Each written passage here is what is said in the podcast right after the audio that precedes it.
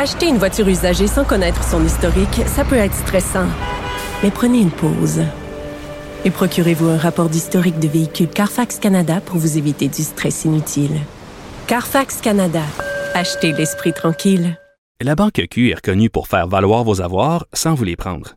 Mais quand vous pensez à votre premier compte bancaire, tu sais, dans le temps à l'école, vous faisiez vos dépôts avec vos scènes dans la petite enveloppe.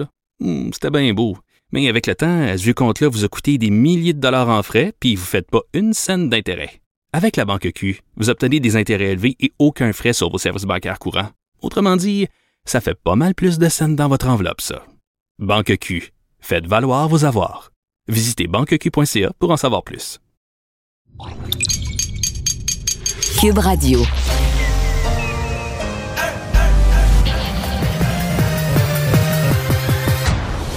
Mario Dumont.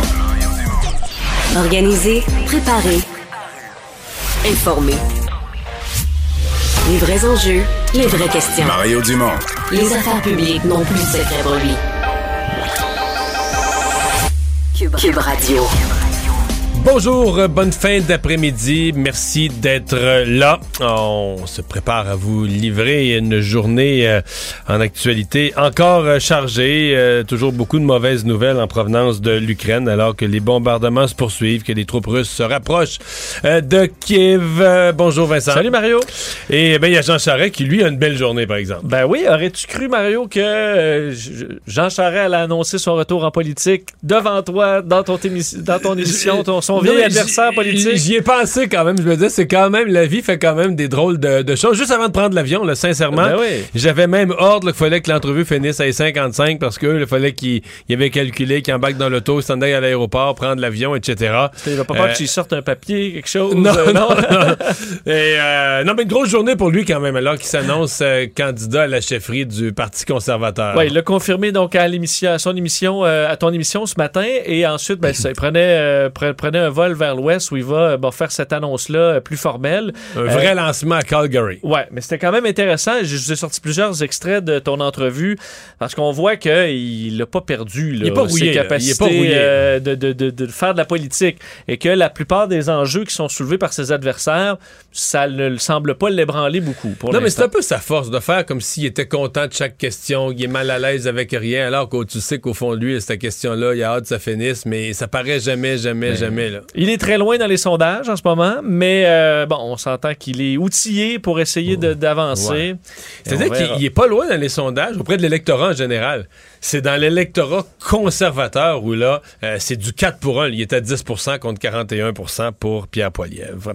On va rejoindre Julie Marcoux et l'équipe de 100 Nouvelles. 15h30, c'est le moment d'aller retrouver notre collègue Mario Dumont. Salut Mario. Bonjour. Tu as reçu Jean Charret un peu plus tôt euh, aujourd'hui et on a isolé brièvement une réponse à une des premières questions que tu lui poses. On va écouter ça ensemble. C'est votre vrai rêve d'être premier ministre du Canada. Ben, j'ai, j'ai commencé en politique fédérale. Être premier ministre, euh, c'est, c'est important dans la mesure où tu sais ce que tu veux faire. Il faut euh, faire de la politique parce que des projets, des rêves auxquels on croit pour notre pays. Et, et moi, c'est comme ça que je l'aborde. Mario, comment tu l'as trouvé? Euh, sincèrement, il n'a pas perdu, il n'a pas rouillé, là. Il n'a pas perdu les, euh, les réflexes. Euh, toujours très, très à l'aise, même avec les questions qu'il n'aime pas tant que ça. Je trouve néanmoins que c'était peut-être euh, à cette question-là, qui est peut-être une des questions les plus faciles, là, son rêve d'être premier ministre du Canada. C'est peut-être une des, des- des réponses les plus euh, convaincantes. là. Tu sais, Jean Charest aime la politique, aime les affaires internationales. Mais c'est jamais si clair là, ce qu'il veut accomplir. D'ailleurs, il était 9 ans premier ministre du Québec. Il a fait des bonnes choses, il en a fait des moins bonnes. Mais est-ce qu'on peut vraiment dire, est-ce qu'il y a, tu sais, si on parle de Robert Bourassa, euh, on est capable de nommer des grandes réalisations, des choses qu'ils ont laissées en héritage? C'est peu moins vrai de M. Charest. Donc là, il s'en va. Son vrai rêve d'être premier ministre du Canada, moi, je pense que c'est le cas. C'est vraiment euh, ce qu'il ce qu'il a toujours espéré. Et donc, euh, il va, euh, on va voir, là, il va avoir il va avoir son occasion, il va avoir sa chance à 63 ans. Un chemin pour être premier ministre du Canada, il n'y en aura plus beaucoup d'autres. Et il part en arrière sur Pierre Poliev dans le vote conservateur, selon le sondage léger ce 10 matin. contre 41. Ouais, ouais, il part pas mal en arrière, mais ça n'a pas l'air à y faire faire trop peur. Évidemment, dans la, dans la liste des candidats, mais regardons là, tout de suite à côté de Jean Charest, vous voyez Peter McKay. Lui, il se présentera pas. Fait qu'on peut quasiment déjà donner ces votes-là à Jean Charest. Dire de 10, il est déjà, je caricature à peine, il est déjà rendu à 19. Là. 19, ouais. Euh, bon, mais puis bon, peut-être qu'à chaque on pourrait lui donner le 1, là, ça, ça fait 20. Mais il en manque. Il en manque pas mal. Et donc, ce que ça me dit, c'est qu'avec 41% à Pierre Poilievre, ce sera pas assez pour Jean Charest de performer. Il va devoir faire trébucher Pierre Poilievre. Il va devoir le faire mal paraître en débat. Il va, il va devoir faire que des gens qui aujourd'hui appu- appuient Pierre Poilievre en cours de route se disent Oh, ouais, Poilievre, euh, il est pas si ferré que ça, euh, il est pas si bon que ça. Est-ce qu'il peut vraiment être chef? Est-ce qu'il peut vraiment être premier ministre du Canada? C'est ça que Jean Charest va essayer de créer. Cette impression que lui, euh, il a l'expérience, il a la connaissance des dossiers, il a vécu être premier ministre dans une province, et que l'autre, euh, bon, fait beaucoup de bruit, parle beaucoup, parle bien, mais qu'il n'a pas le vécu, il n'a pas l'expérience. C'est à ça que Jean Charest va s'appliquer.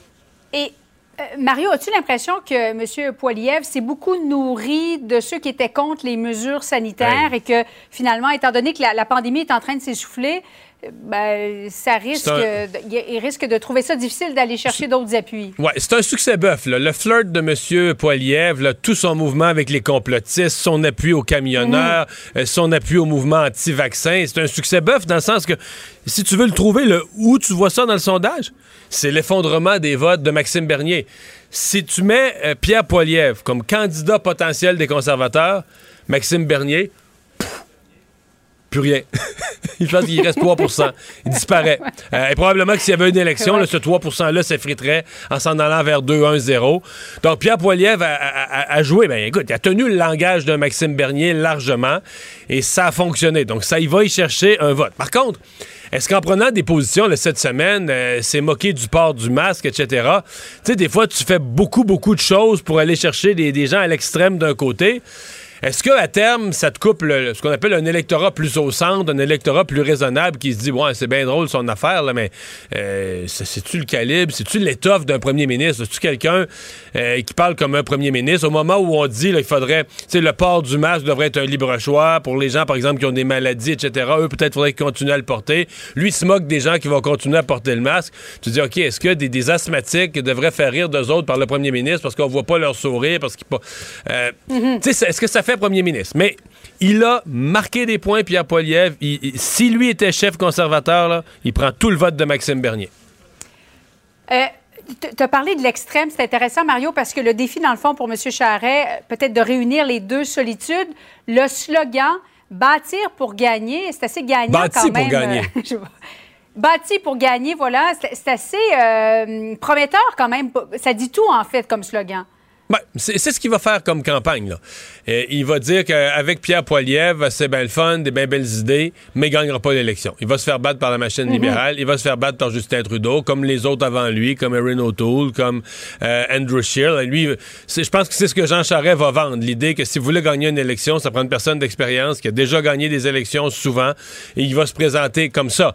Mais pour que ça colle pleinement, c'est là, je, je reviens à ce que je disais plus tôt, pour que ça colle pleinement, il faut que dans un débat des candidats à la chefferie ou dans un grand moment où qui piège Pierre Poilievre, qu'il fasse mal paraître, qu'il fasse trébucher, pour faire un peu une démonstration de sa prétention, là, de faire une démonstration que, regardez, là, euh, lui a pas le calibre, lui a pas ce qu'il faut, et donc euh, Jean Charest, compte tenu de son expérience, etc., aurait ce qu'il faut. Mais bon, euh, Pierre Poilievre n'est pas le dernier venu non plus. Là. Il, est, il siège au Parlement depuis 18 ans à Ottawa. Il en a vécu des débats parlementaires. Il n'a jamais été chef, il n'a jamais été candidat à chefferie. Il n'a pas, il a pas vécu les mêmes expériences que Jean Charest, mais il n'est pas né de la dernière pluie non plus. Il ne tombera pas dans le premier piège. Donc ça va être, euh, ça va être une, une grosse, grosse, grosse course euh, à, à suivre. On va voir aussi.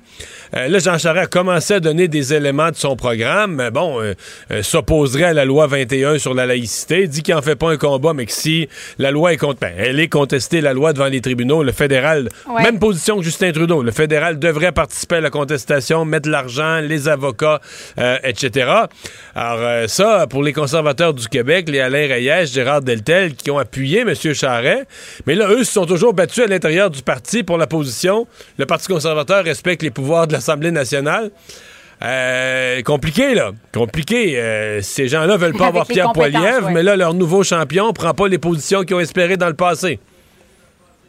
Mario, les réseaux sociaux, c'est le jour 1 aussi pour euh, Jean Charest. Euh, il est officiellement partout sur les réseaux sociaux. On va écouter ensemble un extrait de cette vidéo qu'il a publiée sur son nouveau compte Twitter aujourd'hui. Alors, euh, bon, je pense qu'on ne l'a pas, mais il est euh, devant un, un mur beige. Ça aussi, M. Poiliev est un peu en avance sur M. Ah, ben oui. pas mal en avance. Je pense qu'une des premières vidéos, euh, ça avait été vu par plus de 4 millions de vues. Euh, C'était un incontournable, mais est-ce que s- il va pouvoir y trouver son compte, M. Charest, là, convaincre des gens via les réseaux sociaux? Ben, il part très en retard sur les réseaux sociaux parce que Jean Charest lui-même comme individu était pas sur les réseaux sociaux ces dernières années, euh, alors que Pierre Poilievre les utilise à plein, toutes sortes de petits messages, de photos, etc. Euh, pendant les manifestations de camionneurs, là, se faisait se faisait photographier avec les uns et les autres. Donc, euh, à mon avis, c'est une des grandes faiblesses de la candidature de Jean Charest. Il est en mode rattrapage aujourd'hui. Tu sais, Il est arrivé sur, mais tu sais, un compte officiel de même sur Twitter, c'est une c'est une présence un peu corporative sur les réseaux sociaux. C'est pas la vraie utilisation qu'en fait euh, quelqu'un qui est vraiment habile avec les réseaux sociaux. Donc, à mon avis, ça, les réseaux sociaux, c'est vraiment pas avantage Jean Charest. Je pense qu'il va être meilleur dans les discours, risque d'être bon dans les débats, euh, en entrevue, etc. Mais les réseaux sociaux, il part avec une grosse, euh, gros arrière, très en arrière, un gros, gros, gros retard sur, euh, sur Pierre Poliev, qui lui est plutôt fort là-dessus. Euh, Mario, M. Trudeau termine son voyage du côté de l'Europe. As-tu l'impression qu'il a livré la marchandise? Non, non, non, non, non. C'est un voyage qui était souhaitable, utile. Euh, sincèrement, Julie, le voyage finit avec euh, des questions. D'abord, euh, même des journalistes de la CBC, on n'accusera pas la, CBC d'être des anti-Trudeau ou des anti-libéraux, mettons, là, qui demandent, hier, son journaliste de la CBC s'est pogné avec les ministres à dire, ben, c'est que vous êtes venu faire ici. Vous n'êtes pas trop nombreux du gouvernement en Europe. Il y aurait des problèmes à régler. Peut-être même que les problèmes, peut-être même que les problèmes des réfugiés, c'est à Ottawa qu'il faudrait être pour les régler avec les fonctionnaires et non en Europe. Donc il y avait un et sincèrement, il y a un bout qui est de la faute à M. Trudeau, qui est toujours un peu superficiel, puis il y a un bout qui est pas de sa faute. Le Canada n'a pas beaucoup investi dans la défense. Le, gouverne- le- le gouvernement du Canada est en position de faiblesse sur plusieurs fronts. Puis ça finit par transparaître. Tu te promènes d'une ville à l'autre, d'un pays à l'autre, tu dis à chaque chef de gouvernement Ah oui, oui, oui, le Canada est derrière vous, le Canada est là, le Canada appuie l'OTAN, le Canada, le Canada, le Canada. Mais t'es pas capable de répondre aux questions. Le Canada va faire quoi? Le Canada va amener quoi? Pendant que la mission de M. Trudeau se, produit, on a une mission euh, militaire dans le nord de, la Norvège. 30 000 soldats de l'OTAN qui font un exercice pour la zone polaire. Le Canada a 10 soldats sur 30 000. C'est une participation qui apparaît sincèrement gênante, ridicule. Alors, toutes ces faiblesses-là du Canada ont transparu tout au long du voyage de M. Trudeau. Alors, moi, euh, je trouve que c'est pas un voyage, là, dans les circonstances, c'est pas... il il a pas fait de gaffe. Il n'a pas dit de, de, de sottise, il n'a pas dit rien. Il n'y a, pas de dommage. Le Canada en sort pas. Mais c'est plus une, une faiblesse, tu sais. C'est comme un, comme un tissu là, que tu vois de plus en plus mince, puis à un moment donné, ça déchire, là, tu comprends? C'est ça, je trouve, dans son voyage. là. La faiblesse du Canada a fini par, fini par transparaître. Et c'est, Moi, ça me met mal à l'aise. Je trouve ça un peu malheureux. Surtout dans, dans la circonstance avec ce qu'on voit des Ukrainiens, là. Euh, inflation aux États-Unis en terminant, Mario, ça a grimpé 7,9% C'est un record depuis 40 ans. C'est préoccupant? Ouais, ben c'est ça. Je, veux on- je- veux juste te dire, on, comparait les chiffres d'inflation jusqu'à ce matin avec ceux des années 90. Là, tu sais, on disait- et là, ce matin, les économistes, tu viens de le dire, 40 ans. Donc là, les éléments de comparaison, c'est le début des années 80. Mais la fin des années 70 et le début des années 80, c'est la plus grosse période d'inflation de l'époque moderne.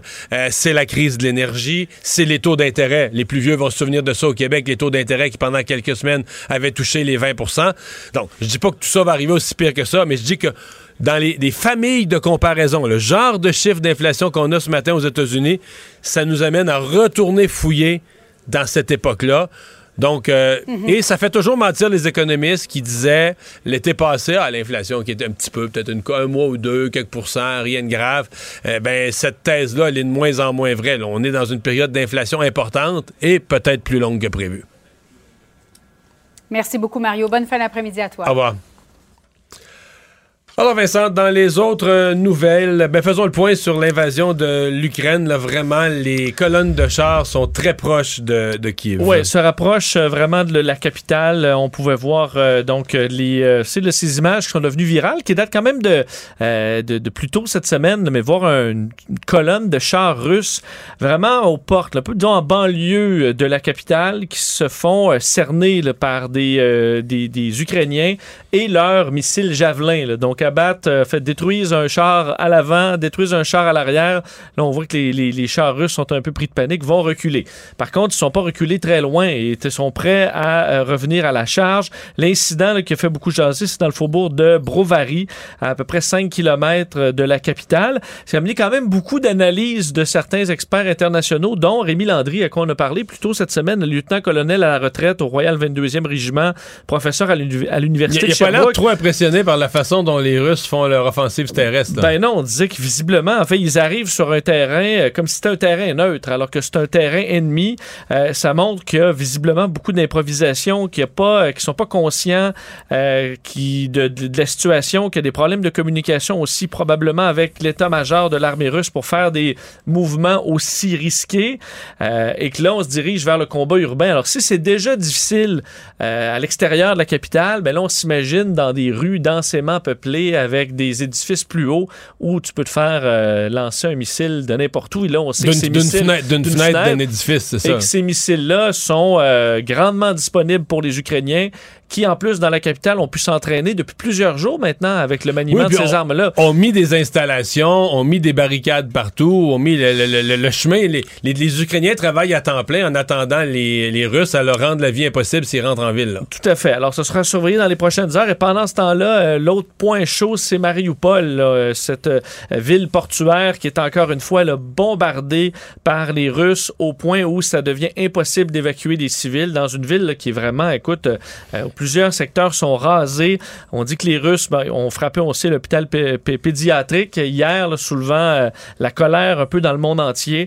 Mais là, euh, les routes d'évacuation sont bombardées, les locaux de services d'urgence aussi. Alors, on semble vouloir empêcher euh, toute opération de secours, rendant la vie pratiquement impossible sur place. Mariupol, très important stratégiquement parce que ça permet de faire le lien avec la Crimée au sol, prive également d'un accès à la mer l'Ukraine. Alors, des combats qui font encore rage dans ce secteur-là. Revient euh, chez nous, la santé publique, le directeur national de la santé publique qui a annoncé ce matin euh, certains euh, changements. Euh, la grosse affaire, bon évidemment, il y a les députés à l'Assemblée nationale qui vont pouvoir revenir à 125 sur les banquettes. là. C'est pas sûr que ça touche monsieur, madame, tout le monde. Mais ce qui va toucher plus les gens, ce sont les règles d'isolement à la maison. Oui, parce qu'à compter de samedi, il ne sera plus nécessaire de s'isoler en cas de contact avec une personne atteinte de la COVID. On sait à quel point ça a été euh, régulier pour beaucoup de gens depuis Ben, deux mois. les hein. parents qui ont des enfants à l'école, Ben oui. oui, là, de dire, bon, là, j'ai côtoyé une personne qui a la COVID, je vais m'isoler et compagnie. Euh, on n'aura plus à faire ça. Euh, par contre, ça ne veut pas dire que c'est la liberté complète. Une personne en contact étroit avec un cas positif de la COVID, euh, comme à la maison, n'est plus obligée de s'isoler pendant cinq jours. Par contre, on lui recommande de protéger les autres pendant dix jours en portant le masque, en évitant les sorties dans les lieux publics. Alors, on se limite au strict minimum puis on porte le masque. On va à son travail, mais on va pas au karaoké, mettons. C'est ça, on peut aller à l'épicerie avec un masque, mais Ouais. on s'en va pas euh, Et, euh, et danser. à moins évidemment d'avoir des symptômes puis de se rendre compte que finalement on l'a attrapé Ben la oui, COVID. si on a- dès qu'on a des symptômes, ben là, on, On on est en isolement euh, que- comme- parce qu'on a la COVID. D'ailleurs, l'Ontario était annoncé la même chose hier à ce niveau-là. Pour ce qui est du port du masque, on n'a pas fait, on se demandait s'il allait avoir des annonces en ce sens. On disait mi-avril avec un, au plus tard, avec une annonce dix jours avant. Euh, on est encore là. Mais on dit que le 10 jours pourrait arriver vite et qu'on pourrait Ouais, donc ben là, arriver à la fin je- ça, mars. je faisais le calcul. S'il faisait une autre conférence de presse, là, parce qu'il est fait le mercredi, le jeudi, s'il en faisait une la semaine prochaine, donnait son 10 jours, ça nous amènera au 27 mars. Là. Et je pense que c'est pas exclu là, que l'annonce de la semaine prochaine euh, soit celle-là. Ben, Donc, on on, dit, donne euh, ça- le pré- on donne le préavis de 10 jours pour le retrait de l'obligation de porter le masque. On dit que ça pourrait bel et bien arriver euh, vers la fin du mois de mars. Donc, ce serait tout à fait euh, en lien avec une annonce la semaine prochaine. Tu le disais, là, les 125 députés de l'Assemblée nationale pourront arriver après la relâche en présentiel, devront porter le masque à l'exception de ben, lorsqu'ils prennent la parole. ouais. Et euh, on confirme aussi, bonne nouvelle pour les étudiants au secondaire qui auront droit à un bal de finissant qu'on peut confirmer maintenant, parce qu'on dit on est assez, assez sûr de notre coup pour pouvoir pouvoir dire les balles, ça se prépare bon, beaucoup d'avance. L'an dernier, il y avait pas, ça n'avait pas généré d'éclosion importante. Alors, les jeunes qui pourront préparer leurs balles. Et finalement, c'est un peu un sujet qu'on avait oublié, mais le gouvernement du Québec qui avait interdit euh, ce, que la, ce que la loi fédérale permettait, de cultiver ces quatre plantes de potes à la maison. Mais euh, le gouvernement du Québec avait dit non, pas de culture de la marijuana à domicile. C'était contesté par certains citoyens. Oui, et là, ça va se rendre au plus haut tribunal du pays, à la Cour suprême. C'est seulement, il y a seulement le Québec qui avait contesté euh, euh, cette possibilité de cultiver du cannabis à la maison lors de la légalisation.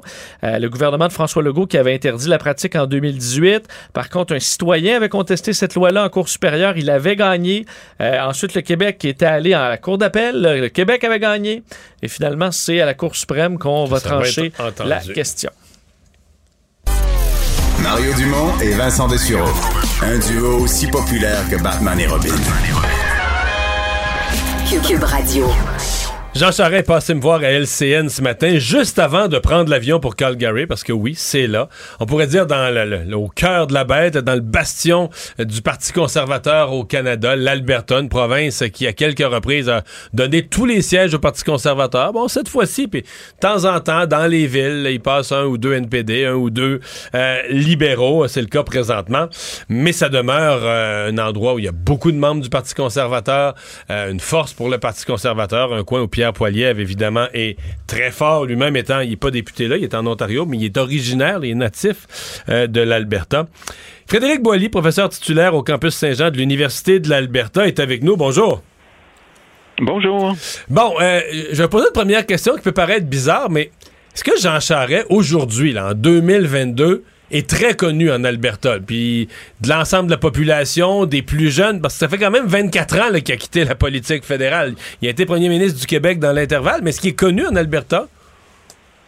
Euh, ouais, la question se pose. Effectivement, euh, il n'est pas euh, très euh, connu. Il est connu évidemment par la classe politique. Il est connu, bon, disons, par les, les, mordus de politique et ceux qui suivent la politique avec intérêt.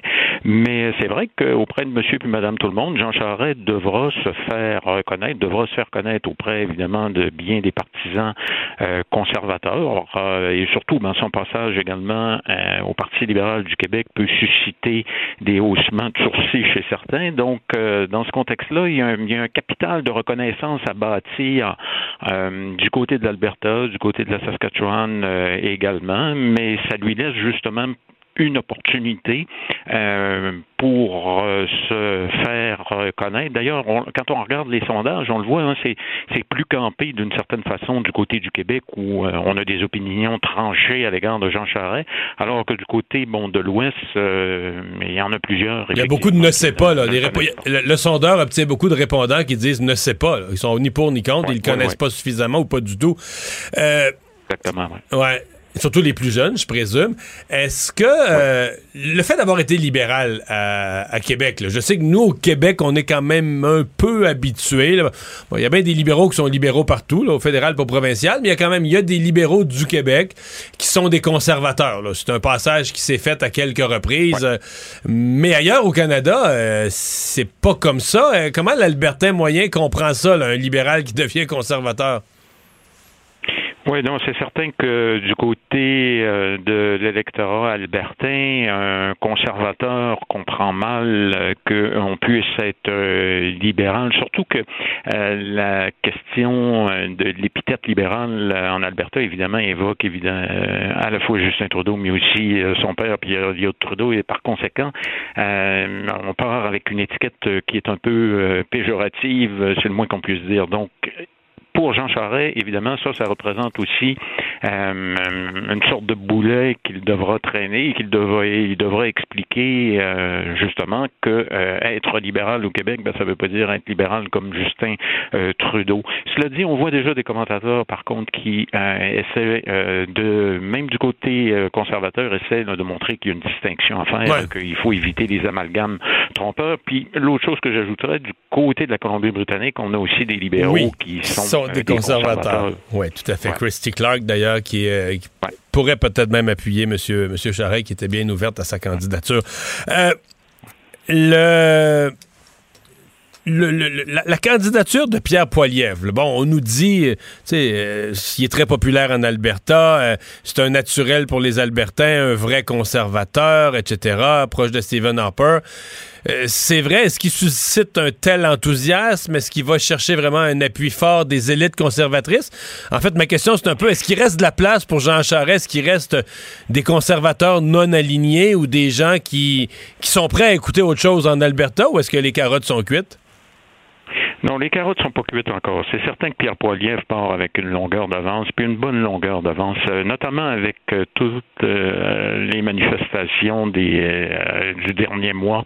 Ça lui a donné beaucoup de crédibilité auprès de l'élite politique albertaine, parce qu'il semblait, avant même que Erin O'Toole ne soit démis de ses fonctions, il semblait déjà le, le chef naturel du Parti conservateur, aux yeux, par exemple, d'Andrew Scheer en Saskatchewan, mais aussi il y avait des commentateurs politiques ici, donc ils le voyaient comme étant euh, le chef euh, déjà euh, en devenir. Donc il reste une place pour Jean Charest, mais c'est vrai que cette place-là, elle est quand même assez étroite et que c'est pas gagné d'avance pour M. Charest de convaincre les conservateurs, et il y en a, des députés conservateurs également, qui étaient prêts d'ailleurs à donner une chance à Erin une deuxième chance en lui disant que, en se disant que bon, il avait peut-être manqué son coup lors de la dernière élection, mais qu'il y avait quand même une possibilité en en ayant un message centriste de mieux, disons, livrer la marchandise.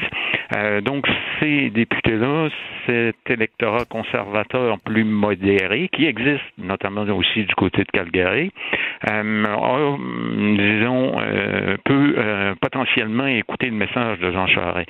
Ce qui favorise Jean Charest aussi présentement, ben, c'est le contexte actuel qui a changé avec la crise ukrainienne et qui a remis à l'avant-plan les questions en matière énergétique, ce qui n'était pas le cas lors de la hmm. dernière course la direction. Ouais. Est-ce que, euh, bon, euh, le premier ministre de l'Alberta, Jason Kenney, pourrait, à votre avis, euh, s'en mêler? À l'œil, il me paraît peut-être un peu plus proche de Jean Charest que de Pierre Poilievre. Peut-être que je me gourre complètement, là. Mais est-ce qu'il pourrait s'en mêler? Puis s'il s'en mêle, lui-même, il a ses gros, gros, gros problèmes. S'il y avait des élections demain matin, il serait loin d'être sûr de regagner. Qu'est-ce que vous pensez de Jason Kenney dans cette course-là, qui était vu à un certain point comme un chef potentiel des conservateurs pour devenir premier ministre du Canada, là? Oui, effectivement, sauf que là, il y a tellement de problèmes sur la scène politique albertaine et à l'intérieur de son parti. Il y a encore un sondage qui est sorti euh, ce matin laissant entendre que même les conservateurs veulent qu'il quitte. Il n'y a presque pas de différence entre néo-démocrates et conservateurs pour le moment. Il y a un vote de confiance qui se profile à l'horizon pour lui au début du mois d'avril et euh, il a tellement baissé la barre qu'il devrait gagner, c'est-à-dire que c'est 50 plus 1 selon lui. La démocratie, c'est comme ça que ça fonctionne, alors que, bon, habituellement, on pense que c'est un vote de confiance. Ouais, ouais, ouais, c'est ça. Ah oui, il a baissé la barre à ce point-là? Oui, il a baissé la barre à ce point-là en disant que c'était 50 plus. Donc, ce qui laisse présager qu'il est peut-être autour de 60 à mon avis, et que, bon, il est déjà, il, préserve ses arrières, ce qui fait en sorte, à mon avis, qu'il ne participera pas activement à la course et qu'il ne se prononcera pas, surtout qu'il a beaucoup nuit à Erin euh, O'Toole lors de la dernière campagne électorale, parce que M. O'Toole avait donné en exemple la situation albertaine mmh. et que ça a été un véritable retour de bâton quand euh, lorsque euh, M. Kenney avait été obligé euh, de réimposer des mesures dans la dernière semaine de la campagne électorale.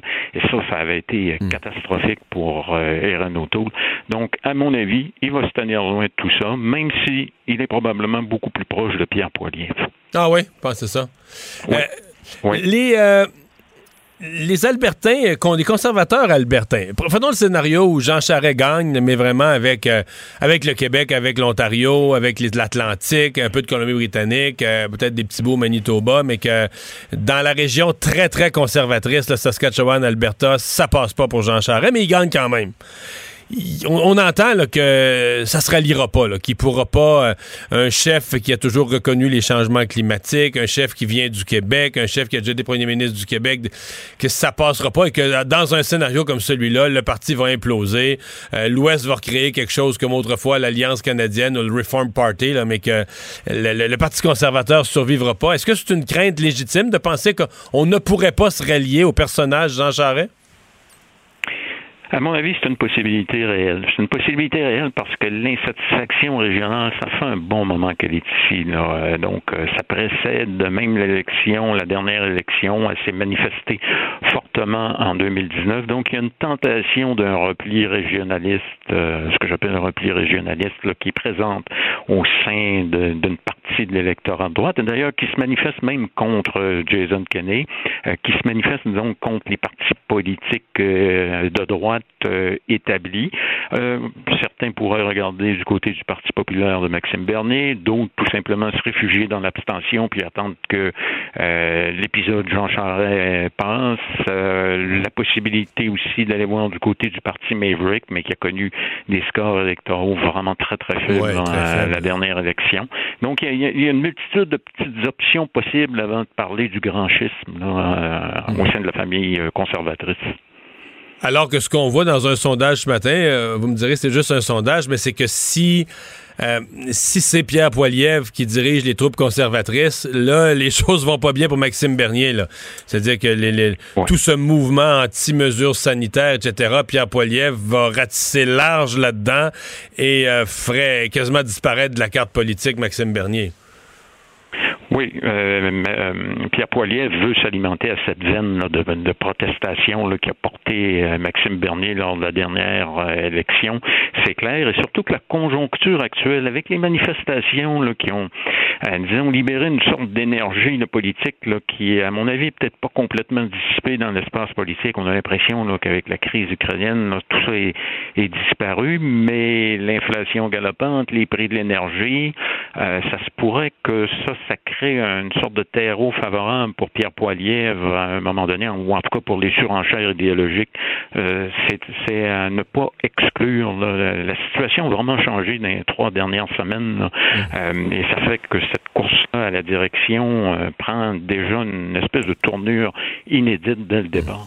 Je pose une dernière question, mais est-ce qu'il y a. Euh, parce que ce soir, euh, ici au Québec, c'est quand même une grosse affaire. Parce que Jean Charest est un ancien premier ministre du Québec. Les gens ne reviennent pas. Pour ou contre. Bien des gens qui trouvent ça épouvantable, qui se demandent ce qu'il s'en va faire là. Mais les gens en parlent. C'est un gros événement que Jean Charest revient en politique, se présente à la tête des conservateurs. Là, il fait son lancement à Calgary ce soir. Est-ce qu'à Calgary, est-ce qu'en Alberta, dans les médias, dans l'actualité, dans les radios, dans les lignes ouvertes, est-ce que c'est un gros événement? Est-ce qu'il y a une certaine frénésie ou ça passe relativement inaperçu? Pour le moment, aucune frénésie, à mon avis, parce que la, frénésie, c'est de savoir si Jason Kenney va rester à la tête du Parti conservateur. C'est ça la conversation aujourd'hui, euh, euh, depuis en fait des mois, euh, à savoir si Jason Kenney va être capable de se maintenir au pouvoir et à la tête du Parti conservateur. pour le moment, la candidature de Jean Charest, relativement bien accueilli au sens où on a dit ça prend euh, plus de candidats possibles pour la course, mais pour le moment, on se positionne pas encore euh, vraiment dans cette course-là qui en est à son début. On dirait quoi? C'est plus une curiosité? Oui, c'est une oui. Euh, mais ça peut vouloir dire aussi que déjà plusieurs ont fait leur choix, c'est-à-dire Pierre Poilier. Frédéric Boily, merci d'avoir été avec nous. Au revoir. Acheter une voiture usagée sans connaître son historique, ça peut être stressant. Mais prenez une pause. Et procurez-vous un rapport d'historique de véhicule Carfax Canada pour vous éviter du stress inutile. Carfax Canada. Achetez l'esprit tranquille. La Banque Q est reconnue pour faire valoir vos avoirs sans vous les prendre. Mais quand vous pensez à votre premier compte bancaire, tu sais, dans le temps à l'école, vous faisiez vos dépôts avec vos scènes dans la petite enveloppe. Hmm, c'était bien beau. Mais avec le temps, ce vieux compte-là vous a coûté des milliers de dollars en frais, puis vous ne faites pas une scène d'intérêt. Avec la banque Q, vous obtenez des intérêts élevés et aucun frais sur vos services bancaires courants. Autrement dit, ça fait pas mal plus de scènes dans votre enveloppe, ça. Banque Q, faites valoir vos avoirs. Visitez banqueq.ca pour en savoir plus. Ici Ricardo. Et Émilie, marchand d'IGA. On a envie de vous inspirer à bien manger. À moins de 5 la portion. Suffit de repérer les produits valeurs sûres et de les cuisiner avec une de nos recettes. Les valeurs sûres, c'est bien pensé, hein? Bien sûr! Détails sur IGA.net.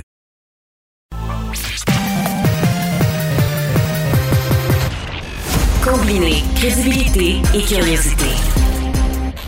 Mario Dumont. Cube Radio. Le conflit Russie-Ukraine avec Guillaume Lavoie. Bonjour Guillaume. Bonjour Mario. Euh, commençons par un regard sur euh, le voyage de M. Trudeau qui s'achève. Euh, bon, il était question de sanctions économiques, du soutien du Canada, etc. en même temps, on n'a pas senti que le Canada fort, mettons, pour rester poli. toi, tu as vu ça comment?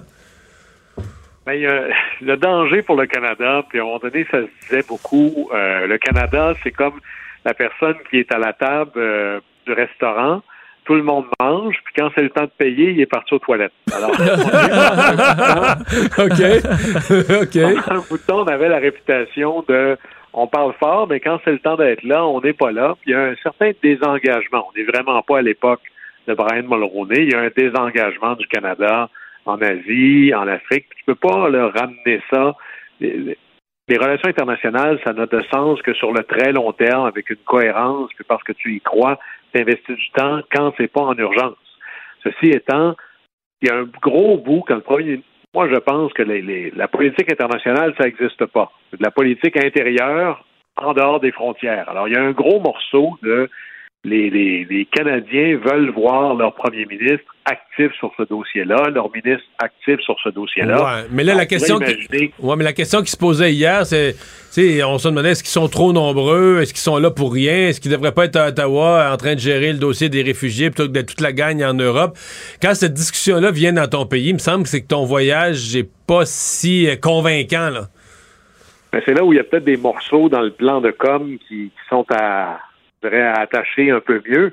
Mais qu'à un moment donné, on, a des questions pour le Canada. Il n'y a personne qui s'attend à ce que le Canada envoie là, 300 000 hommes. On n'a même pas ça dans, notre, euh, dans notre armée.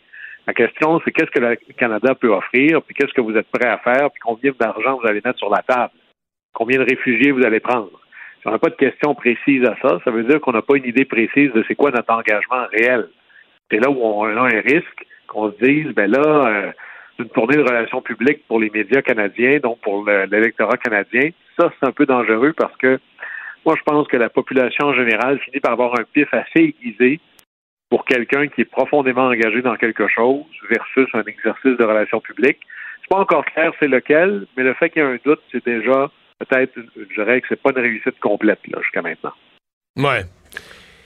Et au plan diplomatique, euh, tu sais, mettons, on dit, ouais, ouais, on appuie l'OTAN, on appuie l'OTAN, on appuie l'OTAN. Et en parallèle, il y a une mission de l'OTAN en Norvège qui s'intéresse au. C'est une grosse mission d'entraînement pour la, zone polaire, pour le Nord, euh, qui nous intéresse. Techniquement, le Canada, ça devrait nous intéresser au plus haut point. On a 10 soldats sur 30 000, 10 participants sur 30 000 en provenance du Canada c'est qu'à un moment donné, tu te dis, ouais, c'est bien des paroles, euh, bien, bien, bien du bruit qu'on fait avec nos bouches, mais les, les, bottines ne suivent pas, là. Non, puis euh, nous, on a des F-18, on n'en a pas tant que ça, qui doivent être remplacés, là, parce qu'on va pas patrouiller euh, le Grand Nord en Jeep ou à pied. Alors, à un moment donné, il va falloir... Dans le fond, les principes, ça vaut quelque chose quand tu mets le prix. Alors, si euh, une bonne manière de couper à travers les discours des différents, que ce soit des compagnies, que ce soit des politiciens. Ça se voit à la fin, ce qui ment pas, c'est le budget. Et on tente à baisser notre contribution militaire depuis plusieurs années. Si on est sérieux sur le Nord, il faut que ça apparaisse dans notre budget, dans nos politiques. Il faut que ça passe à travers tous les ministères. Puis là, c'est un peu nouveau là, que le Canada s'intéresse euh, au Nord. Alors, il va falloir que ça redevienne une priorité, mais d'avoir une menace extérieure, habituellement, c'est peut-être ça qui fait réaliser à des pays que c'est jamais acquis.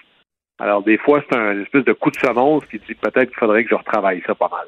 Est-ce que quand même, Guillaume, au-delà de ce que le Canada, qui une petite puissance euh, puissance moyenne peut faire, ce qui a été puissant, c'est l'unité. Et que là, ce voyage-là de Justin Trudeau avait justement pour but là, que les gens se, rencontrent parce que cette unité-là, si c'est un conflit sur le long terme, sera peut-être mise à rude épreuve à certains moments. Et que c'est ça, euh, entre autres, à quoi s'attendait pas Vladimir Poutine, en plus de la réponse des Ukrainiens. Mais cette unité-là à l'international, elle fait mal à la Russie. C'est très important. Puis là-dessus, des fois, la démonstration, en politique, on dit souvent 90% de la job, c'est d'être là. Regardez les Américains, là. Ils ont envoyé le secrétaire d'État euh, se promener, le secrétaire de la Défense, le général en chef, la vice-présidente. Alors, le fait que le Canada envoie plusieurs ministres, c'est pas tant un leadership canadien que de suivre le modèle. Tout le monde se visite en se disant on, est là, on va être là, puis à tout le moins, ça nous assure aussi, euh, parce qu'il y a plein de gens qui ont des doutes là. Dans le crunch, euh, est-ce qu'on va être là? C'est un peu facile d'être pour, mais euh, disons que ça rend, je pense que là-dessus, les leaders, surtout des pays baltes, doivent être assez contents parce que politiquement, ça rend notre engagement un peu plus difficile à oublier. Écoutez, là, vous étiez en visite ici la semaine passée. Là, on a été attaqué. Qu'est-ce que vous allez faire? Parce que là, vous ne pourrez pas vous sauver, là. On vous a sur photo. C'est là où, si on est sérieux sur quelque chose, il faut que les symboles s'accompagnent d'actions réelles, mais de temps en temps, il faut rappeler à tout le monde, incluant la fonction publique, incluant le public canadien, que c'est là qu'on s'en va, puis ça va avoir des conséquences. il va falloir être clair sur c'est quoi les conséquences. Il va y avoir des choix budgétaires, les dollars qu'on met là, on les aura pas pour autre chose. Alors, ça, ça va faire partie un peu d'un exercice de relations publiques très important. Et dans toutes les guerres, le premier électorat à convaincre, c'est le sien. Parce qu'il y a des sacrifices qui viennent avec ça. Et ce qu'on attend de voir, c'est des, un peu comme aux États-Unis d'ailleurs, ça je pense que ça manque dans le discours fédéral, c'est d'expliquer aux Canadiens qu'il va y avoir des conséquences pour les Canadiens. Mais il y avait là-dessus, Guillaume, euh, parce qu'on voyait les républicains qui disaient à Joe Biden, oui, il faut couper le, gaz russe. Et là, une fois que ça a été fait, le prix a monté. Ben là, beaucoup de républicains disaient, ça n'a pas de bon sens, le prix a monté. Ben là, c'est ça. Il faut à un moment donné l'unité de sien aussi dans, la, dans la conséquence. Oui, et puis là, mais c'est toujours, c'est le drame. Plus on est proche d'une élection, plus je dis souvent Descartes, là, le, père de la rationalité, il est mort, ça fait longtemps. Plus tu approches d'une élection, plus à un moment donné, il est où mon intérêt? Il y a des gens qui disent qu'on est capable de faire la bataille contre la Russie et que ça n'aura aucune conséquence sur le prix de l'essence. Euh, si vous êtes prêt à les croire, c'est tant mieux. Vous êtes exactement l'électorat cupide qu'ils cherche. Mais c'est pas vrai. Quand on mène bataille, ça a des conséquences hmm. sur toi. Puis là, ben, notre bravoure est aussi crédible que notre compréhension des conséquences et des sacrifices que ça amène. Est-ce qu'il faudra, pardon, repenser le, le, rôle du Canada, ce que le Canada peut faire, ce que le Canada euh, doit faire? Est-ce que cette guerre nous amène une, prise de conscience?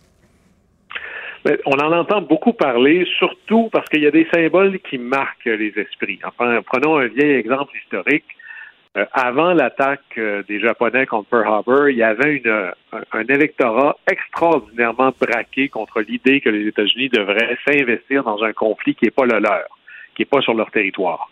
Et la minute où ce choc-là est arrivé, il y a eu un renversement de l'opinion publique.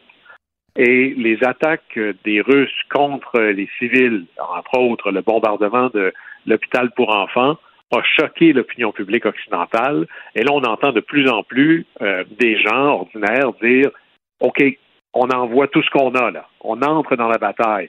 Militairement, le Canada, vous avez des avions, vous avez des chars d'assaut. Allez-y. Et, là, il faut résister un peu, pas à notre euh, détermination, mais à l'espèce d'émotion qui pourrait envahir la chose. Parce que d'abord, notre premier rôle, c'est de s'assurer qu'il y a une coordination de l'ensemble des joueurs. Sinon, c'est le rêve de M. Poutine, c'est que chaque pays fait un peu son affaire, puis il n'y a pas de réponse coordonnée. Après ça, il faut être conscient de la force réelle du Canada au niveau militaire. On n'est pas là du tout. On est un joueur très, très, très mineur. Avant nous, il y a évidemment les États-Unis, mais il y a la Grande-Bretagne, il y a la France, qui sont pas mal plus costauds que nous. Alors, qu'est-ce que nous, on peut faire? Qu'est-ce qu'on peut apporter? Parce que dans une bataille militaire, oui, il y a des gens qui sont sur le front, et on en sera un peu là certainement, mais ce n'est pas la seule contribution importante. Moi, je donne souvent l'exemple. Euh, mon grand-père, moi, était euh, évidemment dans les alumineries du Saguenay-Lac-Saint-Jean, et il n'était pas sur la ligne de front, mais l'aluminium qu'il produisait aidait à faire des armes et des avions pour se battre contre les nazis. Alors nous, le Canada, qu'est-ce qu'on peut offrir à notre coalition? Du pétrole, du gaz, des céréales, de l'aluminium, de l'argent. On a une grande expertise logistique au niveau militaire. On peut être un peu l'arsenal de la démocratie, si on veut. Puis, à l'autre bout, on est un pays extraordinairement vaste, relativement très riche, avec beaucoup d'espace, et on a une diaspora ukrainienne très mobilisée, présente. Alors, c'est comme les, c'est comme si on avait tous les ingrédients pour être mieux placés que tous les autres pour accueillir massivement des réfugiés. On a une structure d'accueil. On a de l'argent pour ça. On a des gens qui parlent leur langue. Il y a déjà tout un tissu socioculturel ukrainien prêt, que ce soit dans l'est de Rosemont ou dans le comté d'Offord au Québec, mais bien sûr à Toronto et dans les prairies. Alors là-dessus, euh, souvent, dans une coalition, il y a deux affaires. Il faut faire comme tout le monde, par exemple, coordonner les sanctions, puis il faut être au même pas que tout le monde. Et après ça, c'est ce qu'on dirait en économie, c'est la théorie des avantages comparatifs. Dans quoi est-ce que nous, on peut être les meilleurs? Et là-dedans, il faut être à fond. Et ça, c'est la question qu'il faut se poser. Guillaume, quand même, au niveau militaire, on n'est pas bon, une, une, grande puissance, mais on a, on, a des bases, on a des soldats, on a de l'équipement, tout comme les pays alliés. Est-ce que quand même, dans un souci de vraiment pas provoquer d'escalade, on n'a pas vu de grands mouvements de pratique dans le, de mobilisation dans nos bases militaires? Est-ce qu'il y a quand même un risque là où le jour où ça dégénère rapidement, ben nos troupes ne seront pas prêtes à intervenir? Ça, c'est exactement l'enjeu ici. Là. Euh, ceux qui me disent euh, OK, on intervient tout de suite, euh, il y a une chose de pire que de ne pas intervenir, c'est d'intervenir quand tu n'es pas prêt. Puis une intervention comme ça, ça se prépare sur des semaines, sinon des mois. Regardez juste M. Poutine, il a pris des mois à, à, masser des troupes, à organiser son truc, puis en plus, ça va même pas comme il veut. L'exemple auquel je repensais, c'est quand la dernière fois qu'on voyait une guerre à la TV presque tous les jours, c'était la guerre du Golfe dans les années 90, au début des années 90 en fait, euh, l'invasion du Koweït est arrivée au mois d'août. Mais ça, il a fallu attendre six mois avant que les attaques contre l'Irak commencent, parce que ça a pris ce temps-là pour ramasser à peu près trois quarts de millions de soldats, les chars d'assaut, toute l'infrastructure pour faire bataille. Alors, l'idée, c'est de bien se préparer, pour être capable qu'une fois qu'on entre dans un conflit directement, il n'y ait pas de doute à savoir est-ce qu'on va être équipé pour ça. Puis là, imaginez, c'est même pas la gestion politique de l'après. Hein, si vous voulez savoir une gestion politique de l'après mal gérée, regardez l'Irak. Une fois qu'on va avoir battu potentiellement l'armée russe, où est-ce qu'on arrête, puis comment on gère ça? Alors, avant de dire let's go, on avance, il faut être sûr d'avoir tout ce que ça prend, puis ça, au minimum, ça va vouloir dire amasser des dizaines de milliers de soldats en Europe avec le matériel nécessaire, les chaînes d'approvisionnement. Puis là, on n'a même pas commencé réellement à faire ça. On renforce les troupes de l'OTAN sur les frontières polonaises, par exemple, ou ailleurs. Mais c'est une goutte dans l'océan de ce qu'on aura besoin si jamais on veut véritablement se dire qu'on entre dans un conflit à fond. Puis là, on n'est pas encore prêt à ça. On peut se préparer maintenant, par exemple. Guillaume Lavoie, merci. Au revoir. Acheter une voiture usagée sans connaître son historique, ça peut être stressant. Mais prenez une pause. Et procurez-vous un rapport d'historique de véhicule Carfax Canada pour vous éviter du stress inutile. Carfax Canada. Achetez l'esprit tranquille. La Banque Q est reconnue pour faire valoir vos avoirs sans vous les prendre. Mais quand vous pensez à votre premier compte bancaire, tu sais, dans le temps à l'école, vous faisiez vos dépôts avec vos scènes dans la petite enveloppe. Hmm, c'était bien beau. Mais avec le temps, ce vieux compte-là vous a coûté des milliers de dollars en frais, puis vous ne faites pas une scène d'intérêt. Avec la banque Q, vous obtenez des intérêts élevés et aucun frais sur vos services bancaires courants. Autrement dit, ça fait pas mal plus de scènes dans votre enveloppe, ça. Banque Q, faites valoir vos avoirs. Visitez banqueq.ca pour en savoir plus. Ici Ricardo. Et Émilie, marchand d'IGA. On a envie de vous inspirer à bien manger. À moins de 5 la portion. Suffit de repérer les produits valeurs sûres et de les cuisiner avec une de nos recettes. Les valeurs sûres, c'est bien pensé, hein? Bien sûr! Détails sur IGA.net. Mario Dumont. Il analyse l'actualité et sépare les faits des rumeurs. Il n'a qu'une seule parole, celle que vous entendez. Cube Radio. Hier, à pareille heure, on parlait avec Mme Polonska, cette euh, Ukrainienne d'origine, mais qui vit au Canada depuis 25 ans, son conjoint qui est, natif du, Québec, euh, qui sont allés chercher euh, la mère de Madame, 88 ans, aux frontières, sont allés vraiment la chercher à la frontière entre la Hongrie et l'Ukraine, de la traverser la frontière, ils l'ont pris avec eux. Et là, frappait la, mur de la bureaucratie, l'ambassade fermée, la porte barrée, un gardien de sécurité qui leur donne feuille de papier avec des numéros de téléphone où ça répond pas plutôt que de leur donner du service. Euh, c'est un exemple, me direz-vous, mais c'est un peu ce qu'on entend de la réponse, de la difficulté du Canada euh, dans sa réponse aux demandes des, euh, des réfugiés. Alexandre Boulris, député du NPD, est avec nous. Bonjour, M. Boulris. Bonjour, M. Dumont. Comment vous interprétez, comment vous analysez la réponse du Canada aux, aux besoins des réfugiés? Ben, c'est une réponse qui est nettement insuffisante et puis euh, c'est presque honteux, mais c'est pas surprenant. Ça fait des années sous les libéraux que l'immigration Canada est une véritable catastrophe. On n'est pas capable de parler à personne, les délais sont toujours euh, dépassés, les gens sont laissés dans l'incertitude, dans le noir. On a vu l'échec de l'opération pour euh, nos alliés afghans pour les faire venir ici aussi. On a l'impression que l'histoire se répète malheureusement, puis que malgré les beaux discours de Justin Trudeau, ben il n'y a pas vraiment de directives puis de ressources qui sont mises sur le, le terrain. Puis comme vous le disiez, vous le dites, là, les, portes fermées, les téléphones qui répondent pas, euh, comment ça fait qu'on n'ouvre pas les, les horaires de travail de ces ambassades-là pour être capable d'accueillir les gens? C'est absolument incompréhensible. Ouais. Pourtant, vous dites, M. Trudeau fait des beaux discours, mais il ferait vraiment des discours forts sur le fait que le Canada est là, va être là pour les réfugiés. Mme Joly fait des discours euh, tout aussi convaincants. Euh, qu'est-ce, qu'est-ce qui se passe? Comment ça se fait? Est-ce que c'est leurs intentions qui sont pas sincères? Est-ce c'est parce qu'ils n'ont pas les mains sur les leviers de commande, que la bureaucratie est trop lourde? Qu'est-ce qui se passe? C'est que les souliers, euh, les, bottines ne suivent pas les babines, là, c'est ça qui arrive. Puis malheureusement, c'est trop souvent le cas avec, euh, avec les libéraux, parce qu'il y a quand même des directives à donner puis des moyens à mettre sur le terrain. Comment ça se fait qu'on lève pas l'obligation de visa pour les Ukrainiens pour qu'ils viennent ici? Comment ça se fait que le nouveau programme pour les, les, les séjours temporaires on nous dit on va être capable d'accueillir les nouveaux réfugiés au début avril? Monsieur Dumont, début avril, qu'est-ce qui va rester de l'Ukraine au début avril? Ces gens-là, ils vont être encore vivants? Il y a des gens qui sont en train de, de se faire bombarder, de souffrir, qui sont sur la route en train de fuir. Et là, on parle d'un délai de trois semaines, alors que les levées des, des, visas, là, l'Irlande l'a fait il y a quelques jours. Comment ça se fait que le gouvernement libéral n'est pas capable de faire ça? Puis on n'a même pas de plan. Comment combien de réfugiés on veut accueillir? Où est-ce qu'on va les loger, ces gens-là? J'ai l'impression qu'ils vont débarquer là, demain à Montréal, puis on va seulement on va chercher des, des, euh, sous-sols d'église. Là. Ouais. Euh, le vous m'avez dit tout à l'heure, c'est pas la première fois. Le, gouvernement du Canada a toujours, puis je dirais ses, ses, ambassades. On a, l'impression catastrophe naturelle ou dans des cas comme ça, guerre, on l'a vu dans d'autres guerres civiles. On a l'impression que c'est jamais facile. C'est-à-dire que c'est des, bureaux, les ambassades qui sont là à l'année longue, on paye pour ça.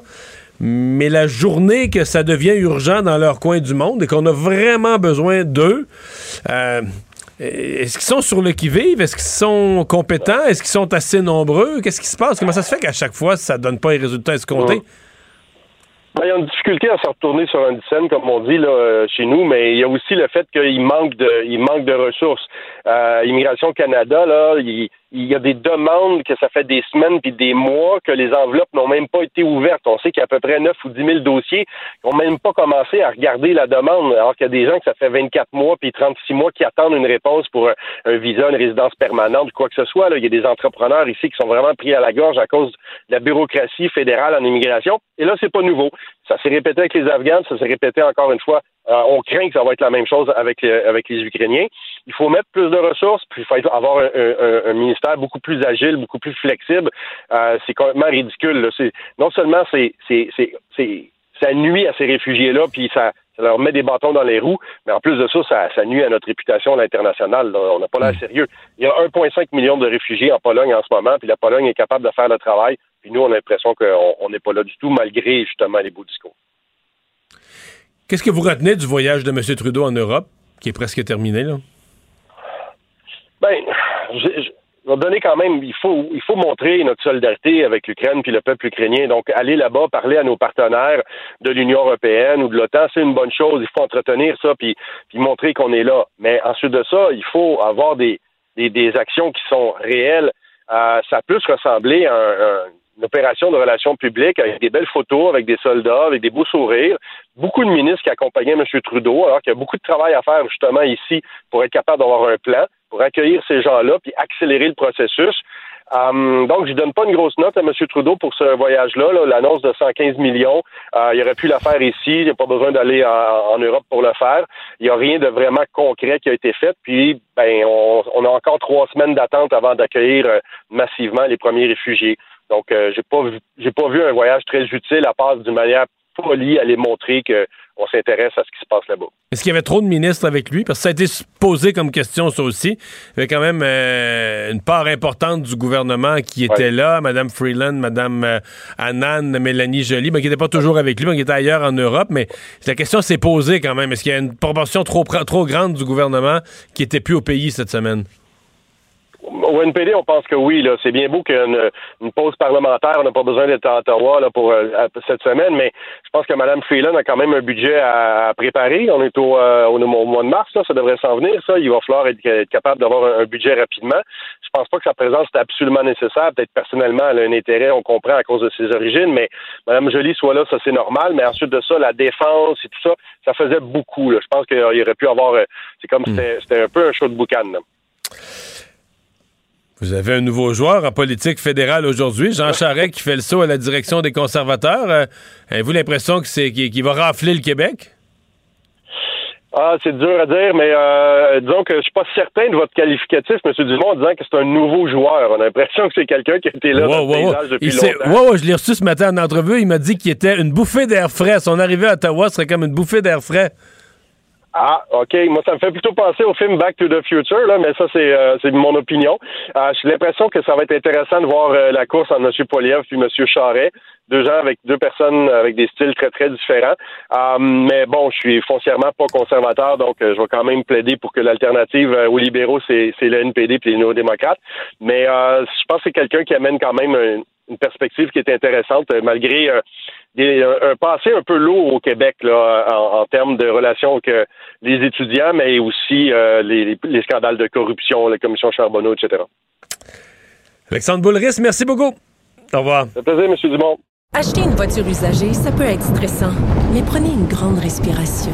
Et imaginez-vous avec un rapport d'historique de véhicule Carfax Canada qui peut vous signaler les accidents antérieurs, les rappels et plus encore. Carfax Canada. Achetez l'esprit tranquille. La Banque Q est reconnue pour faire valoir vos avoirs sans vous les prendre. Mais quand vous pensez à votre premier compte bancaire, tu sais, dans le temps à l'école, vous faisiez vos dépôts avec vos scènes dans la petite enveloppe. Hmm, c'était bien beau. Mais avec le temps, ce vieux compte-là vous a coûté des milliers de dollars en frais, puis vous ne faites pas une scène d'intérêt. Avec la Banque Q, vous obtenez des intérêts élevés et aucun frais sur vos services bancaires courants. Autrement dit, ça fait pas mal plus de scènes dans votre enveloppe, ça. Banque Q, faites valoir vos avoirs. Visitez banqueq.ca pour en savoir plus. Économie familiale. Ici Ricardo. Et Émilie, marchand d'IGA. On a envie de vous inspirer à bien manger. À moins de 5 la portion. Suffit de repérer les produits valeurs sûres et de les cuisiner avec une de nos recettes. Les valeurs sûres, c'est bien pensé, hein? Bien sûr! Détails sur IGA.net. Les vrais enjeux, les vraies questions. Les affaires publiques n'ont plus de secret pour lui. Mario Dumont. Vous avez 24 minutes dans une journée. Tout savoir en 24 minutes. Pour s'informer et comprendre en 24 minutes, ici Mario Dumont, en compagnie d'Alexandre Dubé, des studios de Cube Radio, la station d'affaires publique de Québecor. Voici Tout savoir en 24 minutes. Tout savoir en 24 minutes. Cube Radio. La situation euh, sera surveillée dans les prochaines heures dans la capitale euh, de l'Ukraine, Kiev, où on attend euh, les troupes russes qui se rapprochent de plus en plus de la capitale. Les chars d'assaut qui semblent arriver là, dans la lisière nord-est de la capitale, se rapprocher à quelques kilomètres, voire quelques centaines de mètres des derniers points de contrôle. plusieurs d'ailleurs de ces points de contrôle ukrainiens, où il y a presque plus de soldats qui se sont rapprochés davantage du centre-ville, ont été victimes de pluies de missiles. Les missiles russes Grad qui ont entré dans le les derniers obstacles avant d'arriver euh, dans la capitale. Euh, alors, une situation à surveiller, mais pas nécessairement simple pour les Russes tout autant. Vous avez peut-être vu ces images euh, devenues virales d'une de, de chars d'assaut pris carrément euh, coincé là, par euh, les euh, soldats, par les militaires ukrainiens dans le faubourg de Brovary, qui est à peu près à 5 km de la capitale, où des, à l'aide de missiles anti-chars donnés par les Occidentaux, les Javelins, ont fait sauter plusieurs de ces véhicules blindés russes, entre autres en, détruisant un là, à l'avant de la colonne, un à l'arrière, et ensuite les véhicules qui ont fui carrément, bon, qui ont, qui ont rebroussé chemin. Mais est-ce qu'on comprend qu'il y a des Russes qui abandonnent leur véhicule, que l'armée ukrainienne reprend du matériel russe laissé abandonné? Parce que c'est ce que l'armée ukrainienne se vante. Là. Oui, d'ailleurs, le président Zelensky disait, là, que les Russes avaient euh, permis aux militaires euh, ukrainiens de, de refaire leur équipement euh, perdu avec des chars d'assaut, des véhicules blindés, des véhicules, véhicules de transport russes qui sont saisis par des militaires qui finissent par fuir leur véhicule en bon état. Et ça inclut des chars d'assaut de dernière génération russes qui sont maintenant du côté ukrainien. Par contre, il faut dire que les Russes réussissent aussi à abattre et détruire des véhicules ukrainiens. mais cette, cette scène-là qui, fait le tour du monde, où on voit vraiment une avancée de chars d'assaut russes rebrousser chemin, ça amène beaucoup d'experts à se questionner sur ce qui se passe sur le terrain pour les Russes, entre autres Émile Landry, lieutenant-colonel à la retraite du Royal 22e Régiment, à qui on a parlé plus tôt, plus tôt cette semaine, qui se questionnait sur les tactiques russes euh, qui visiblement posent problème. Le fait que, selon lui, il se comporte sur un terrain ennemi comme sur un terrain neutre euh, et que ça traduit probablement un problème de communication dans la chaîne de commandement, ce qui les amène à faire des euh, mouvements très dangereux pour eux. il dit d'ailleurs que là, ils vont se retrouver en scénario urbain et que le combat urbain est probablement l'opération la plus difficile pour une force qui attaque. Alors, ça, ça allait déjà mal avant de se retrouver dans le centre-ville. Et là, c'est peut-être ce qui arrivera, ce qui attend les troupes russes dans les euh, prochaines heures. D'ailleurs, euh, ailleurs en Ukraine, on surveille toujours la situation à Mariupol, où la ville a été encore victime de bombardements euh, très destructeurs dans les dernières heures. Ville portuaire, on sait importante au niveau stratégique pour les, les Russes. c'est à cet endroit qu'une frappe aérienne avait endommagé très sérieusement l'hôpital pédiatrique de la ville. attaque qui a fait maintenant, là, on l'a confirmé, trois morts, dont une fillette. donc, on semble bombarder non seulement là, euh, bon, les, euh, les, infrastructures civiles, les locaux des services d'urgence, mais, mais, mais vu la réponse de, du ministre de la Défense russe qui nie ça, qui dit que c'était un lieu, un ramassis de nazis qui était dans cet hôpital-là. Oui, Ouais, dit que c'est une mise en scène euh, et que sur place, c'était des nationalistes ukrainiens, que les femmes enceintes avaient été expulsées de cet endroit-là il y a déjà bien longtemps. Le problème, c'est qu'on le voit sur les images, là, les femmes enceintes qui évacuent ensanglantées dans les décombres. Euh, c'est toujours, dire de, toujours dur de dire que ça n'existe pas, euh, quelque chose que, Quand tu le vois que, tes que tu vois. Là, ouais. Euh, effectivement, mais eux donc parlent d'une mise en scène pour impressionner les Occidentaux. Alors, Mariupol, là, on parle d'une situation désespérée, encore des centaines de milliers de citoyens qui sont coincés là et les routes pour évacuer vers le sud sont bombardées aussi. Alors, les véhicules ne peuvent pas transporter des gens. Alors, c'est une situation qui est, qui est vraiment dramatique et qui se complique d'heure en heure. D'ailleurs, le bilan euh, bon, des enfants tués dans ce conflit-là a été donné par les responsables des droits humains auprès du Parlement ukrainien qui, eux, évaluent qu'au moins 71 enfants ont été tués depuis le début de l'offensive russe le 24 février dernier et au moins 100 enfants blessés au niveau des victimes adultes. Ben là, on est davantage en milliers. Justin Trudeau, toujours sur ce dossier, euh, ben, s'apprête à compléter son voyage, hein, son séjour en Europe euh, qui prend fin aujourd'hui en Pologne. Il rencontra entre autres la vice-première ministre Kamala Harris pour parler euh, de ce dossier-là. La vice-présidente Kamala Harris, effectivement. les deux sont pu donc discuter de différents dossiers, mais le dossier ukrainien étant central. Je vais vous faire entendre d'ailleurs Justin Trudeau là-dessus qui parlait de la collaboration entre le Canada et les États-Unis. Quel plaisir d'être avec vous aujourd'hui, euh, Madame la Vice-présidente.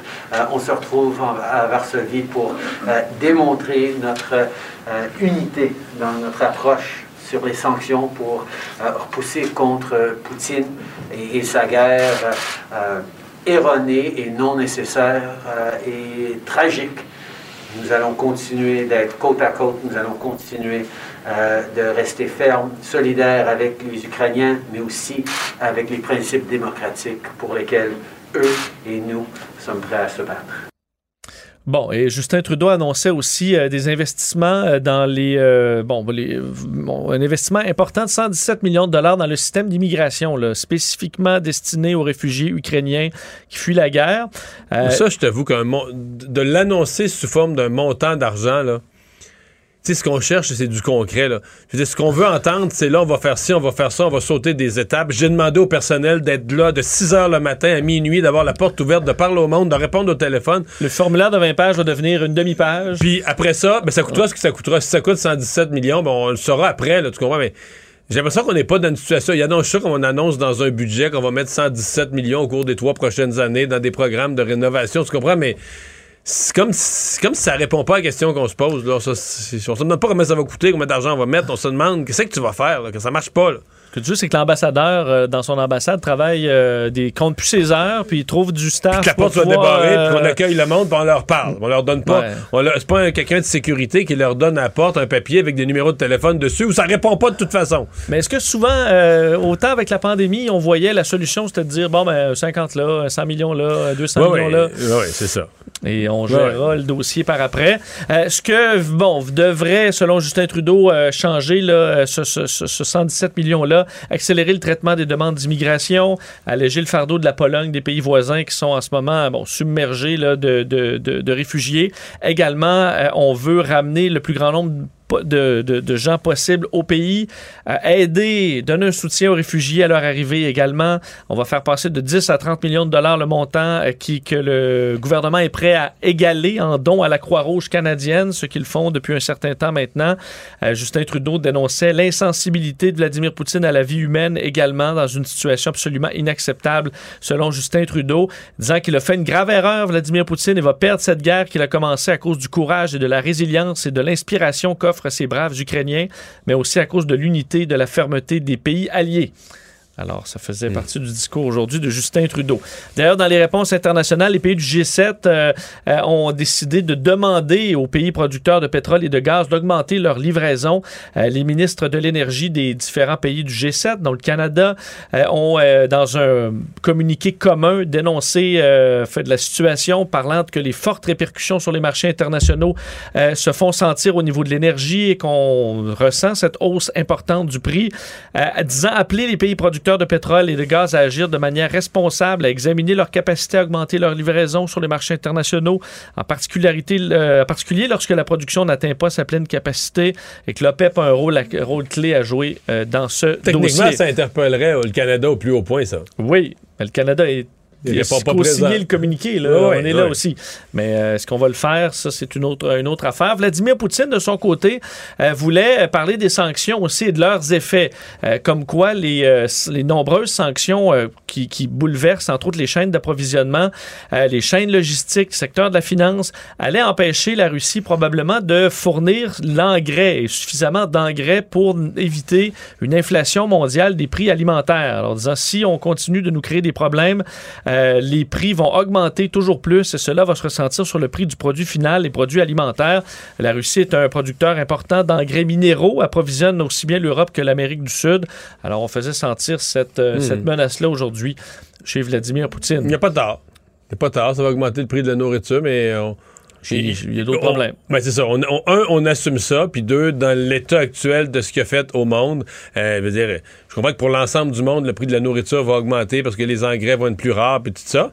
Euh, mais euh, rien de comparable. Le but, c'est de détruire son économie, là, et pour le déstabiliser lui. Et, le prix à payer pour eux en ce moment va être beaucoup plus grand que le prix euh, des autres pays. Et ça, c'est dit, s'il si s'intéressait vraiment à l'alimentation mondiale, c'était vraiment sa préoccupation, l'Ukraine est un grenier du monde, un des plus gros producteurs de céréales au monde, puis là, ils pourront pas faire leurs semences printemps.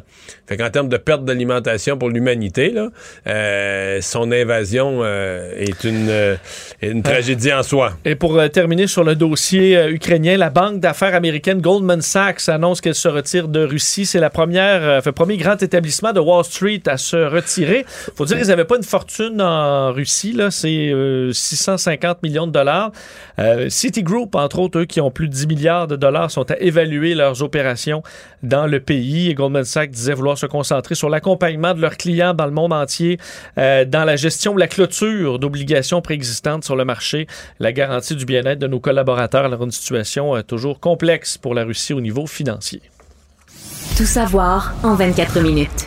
Jean Charest euh, fait un retour en politique. C'était attendu, mais Mario, et ton, ton vieil adversaire politique est venu l'annoncer à ton émission ce matin à LCN. Juste avant de prendre l'avion direction Calgary, parce que c'est le, vrai lancement de campagne se fait à Calgary ce soir. Euh, il sera donc candidat pour euh, bon, succéder à Aaron O'Toole à la tête du Parti conservateur du Canada. Jean Charest a maintenant 63 ans alors qu'il se lance dans cette campagne. Tu l'as questionné sur beaucoup. Je vous ai sorti quelques extraits sur quand même beaucoup de dossiers importants euh, touchant Jean Charest.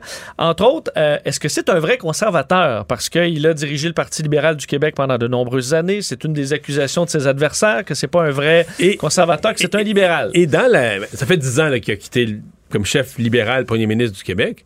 Mais durant ces dix ans-là, est-ce que toi, tu l'as vu comme conservateur? Est-ce que, maintenant il a écrit pendant une campagne électorale, écrire une lettre ouverte, tu vas dire c'est banal, mais une simple lettre ouverte pour encourager les gens. Pourquoi voter conservateur? Puis t'envoies ça à, à, fait la différence au journal ou à la presse ou au devoir.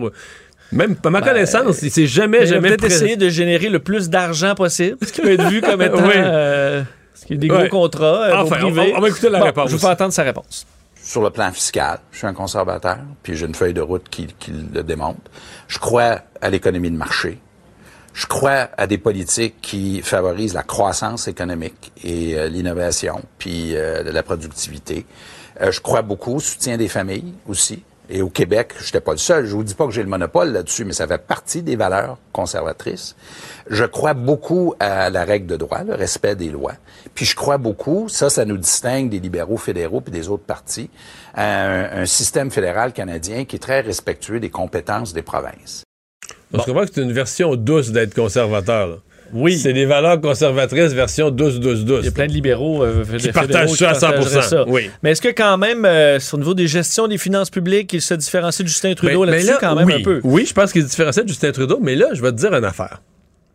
Moi, si j'étais Philippe Couillard, je serais pas content parce que là, il s'approprie oui, oui. il s'approprie le bilan de Philippe Couillard. Moi, j'ai écrit et dit 150 fois là, sur toutes sortes de tribunes puis dans le journal euh, que j'ai beaucoup apprécié ce qu'on a appelé l'austérité. Moi qui n'étais pas de l'austérité, on n'a même pas coupé les dépenses, on a juste ralenti la croissance des dépenses. Mais le travail qu'ont fait Philippe Couillard, Carlos Létard et Martin Coiteux, le trio, le premier ministre, le ministre des Finances et le président du Conseil du Trésor, écoute, ils ont pris les finances du Québec puis ils ont remis en ordre. Puis c'est vrai qu'ils ont laissé un surplus à François Legault qui est arrivé au pouvoir. Ça, c'est la vérité. Mais le mérite de Jean Charest là-dedans est limité, là, parce que, bon... Mais il a dit moi et Philippe Couillard. Oui, oui. Il dit moi et Philippe Couillard, on a gouverné 15 ans, puis on a laissé un surplus. Mais j'ai l'impression qu'il partage le crédit. Je suis pas sûr que M. Couillard a signé le, le, le, le partage du crédit, là.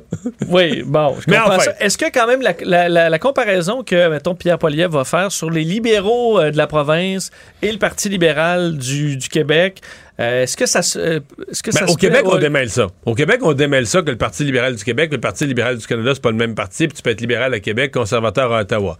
Mais dans les autres provinces, Pierre Poilievre, à mon avis, va marquer certains points, parce que dans les neuf autres provinces, c'est t'es libéral, t'es libéral. là. Est-ce que c'est quand même simple à expliquer que dire, ben, au Québec, c'était Parti québécois plus à gauche, Parti libéral un peu plus à droite, et les deux s'affrontaient. euh, Ouais, mais là, tu sais, à l'époque où il est là, il y avait l'ADQ aussi un peu plus à droite. Puis. Ouais, écoute, je te dis, depuis 24 ans qu'il a quitté le Parti conservateur, il n'a pas été conservateur beaucoup. Là.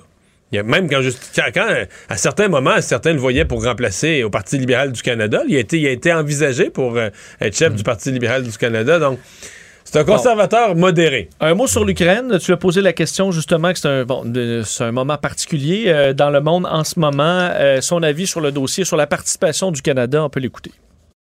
Je suis comme tout le monde, j'écoute les, les reportages, ça nous brise le cœur. tu sais. Honnêtement, là, je, je pense qu'on tous les gens que je cro- crois sont émus de voir ce qui se passe. Maintenant, c'est pas un enjeu partisan pour le Canada. C'est pas comme si euh, on, on est on est partagé sur cet enjeu-là. Moi, je pense qu'on on doit effectivement offrir de l'aide matérielle, là, des fonds, de l'aide matérielle, puis on a le moyen de le faire. L'aide le fait. militaire, des moyens Oui, militaires. de l'aide militaire également. L'autre aspect qui est, qui, est, qui est quand même très pertinent, c'est ça nous rappelle à quel point la sécurité d'approvisionnement en énergie est importante pour nous et pour le monde.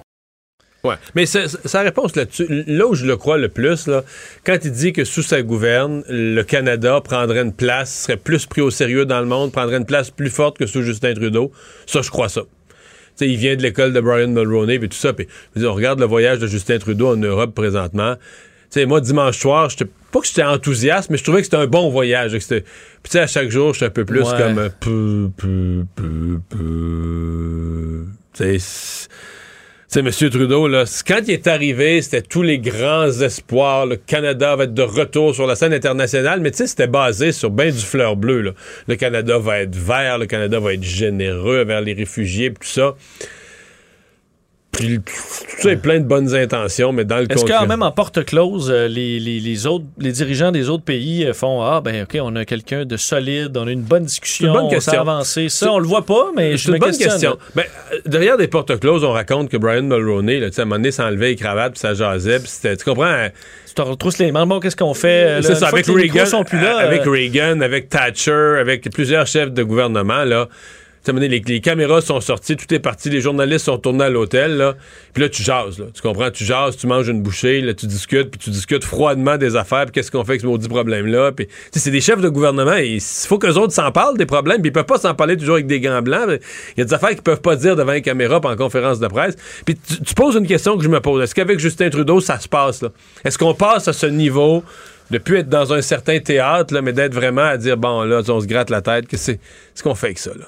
Parce que si tu disais, bon, Justin, qu'est-ce que tu fais? Ben, je reconnais euh, qu'on continue, à travailler. travailler. Tu fais, bon, bon, je laisse faire. Euh, on ne sait pas exactement comment ça se passe, mais juste cette question-là. Peut-être que oui, là, quand même. Il, il, était enfant, puis il y avait des chefs de gouvernement chez eux. Son père était premier ministre, puis les chefs de gouvernement mangeaient à sa table. Il y avait, il y avait 8 ans. Là.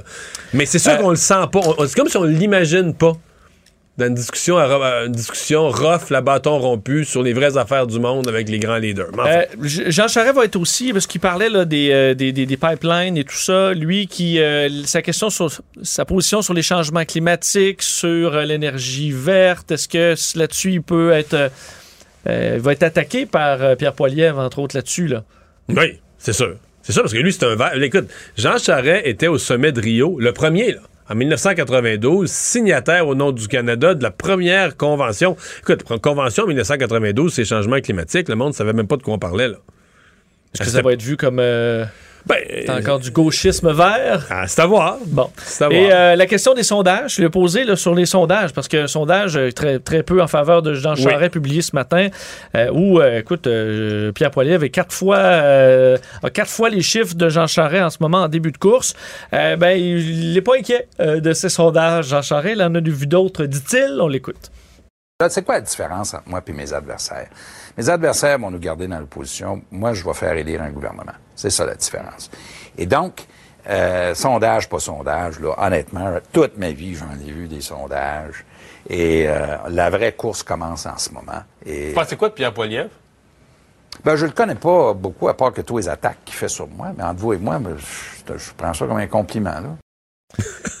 bon, Quand même habile. oui. Et il donne aucune importance à Pierre Poilievre. Parle de lui comme si c'était un gars qu'on connaît pas trop, là, qu'on sait pas trop c'est qui et tout ça. Sinon, les attaques qu'il fait envers lui. Euh, mais il reste que, à mon avis, à l'heure où on se parle, Pierre Poliev est pas loin, là, il est quasiment pas loin de s'assurer une victoire, d'avoir assez de... Mais convaincu que Jean Charest va faire quelques tentatives pour le faire trébucher, euh, pour le faire glisser sur des sujets, pour le piéger ou le faire s'enfermer dans des positions trop extrémistes. Puis là, une fois qu'il va être pris dans ce coin-là, euh, l'attaquer et essayer de prouver, dans le fond, ce que Jean Charest va essayer de prouver. Toute sa campagne va être à démontrer que Pierre Poilievre n'a pas le calibre pour être premier ministre, et de toute façon, on gagnera pas les élections. Battra pas Justin Trudeau. Euh, aura pas ce qu'il faut battre Justin Trudeau. Et que lui, Jean Charest, a l'expérience qu'il faut pour. Il a gagné des élections. Euh, il sait c'est quoi gagner une élection. Il va gagner des élections à l'échelle du Canada.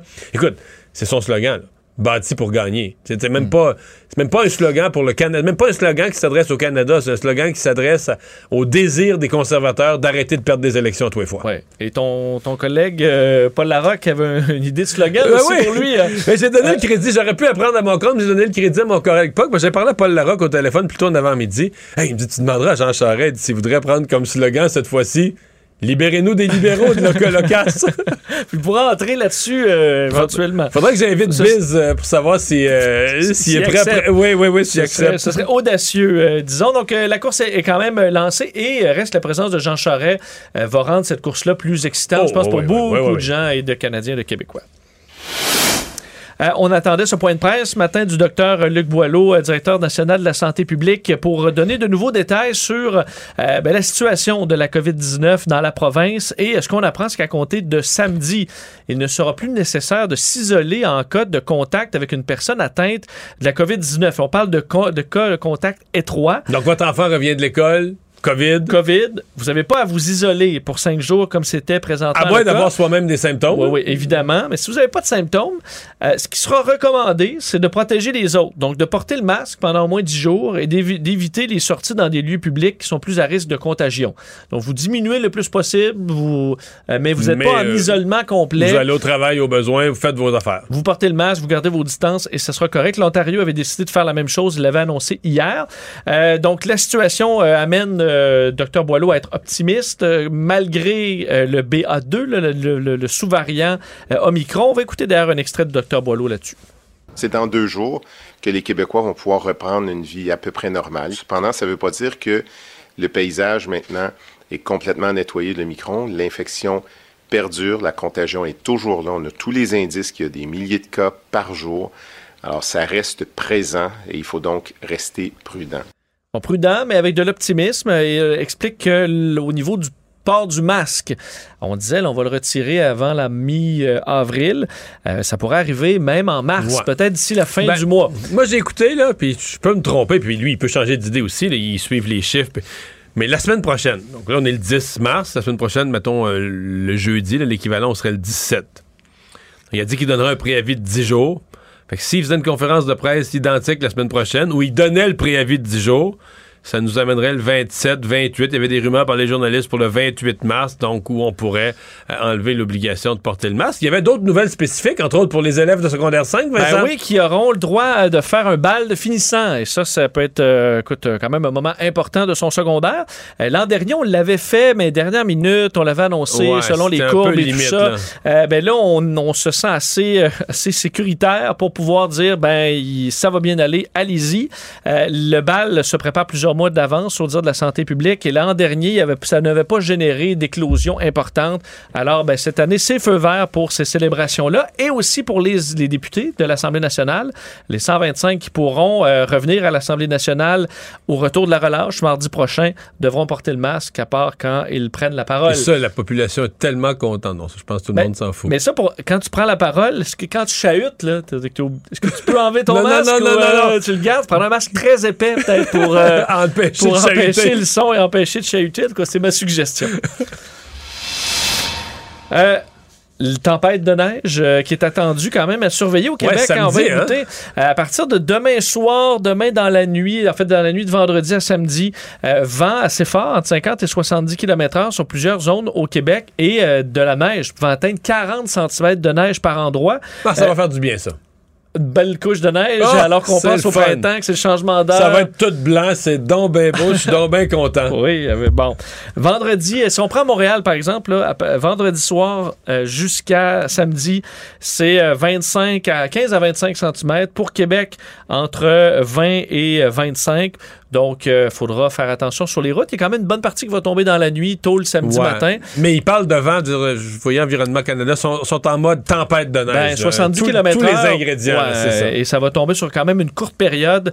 Alors, ce système qui va atteindre et balayer à peu près tout le Québec. À certains endroits, je veux dire, Appalaches, Bas-Saint-Laurent, euh, peut-être même jusqu'à 90 km/h. Alors, euh, certains endroits, il faudra non, parce que je commençais à avoir peur que le printemps arrive, le beau temps, la, neige qui fond, et tout ça. Ça commençait à m'inquiéter. Perdre cette belle féerie euh, ouais, ouais, ouais. là, je suis content que tu nous annonces. ça remplit les nids de poule, au moins. Ça fait moins mal à notre suspension.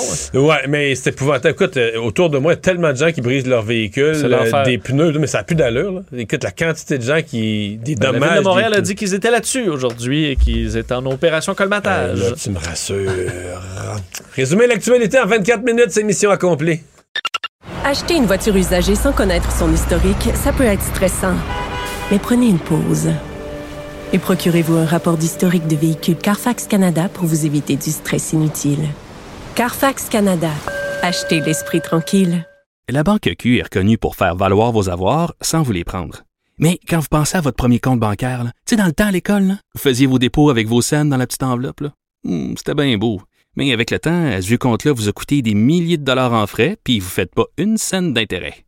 Avec la Banque Q, vous obtenez des intérêts élevés et aucun frais sur vos services bancaires courants. Autrement dit, ça fait pas mal plus de scènes dans votre enveloppe, ça. Banque Q. Faites valoir vos avoirs. Visitez banqueq.ca pour en savoir plus. Ici Ricardo. Et Émilie, marchand d'IGA. On a envie de vous inspirer à bien manger. À moins de 5 la portion. Suffit de repérer les produits valeurs sûres et de les cuisiner avec une de nos recettes. Les valeurs sûres, c'est bien pensé, hein? Bien sûr! Détails sur IGA.net. Mario Dumont. Joignez-vous à la discussion. Appelez ou textez le 187 Cube Radio 1877 827 2346.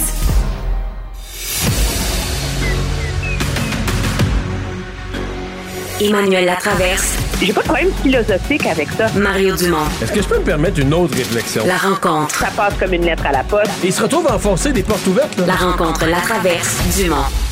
Emmanuel Latraverse qui se joint à Mario Dumont et moi. Bonjour Emmanuel.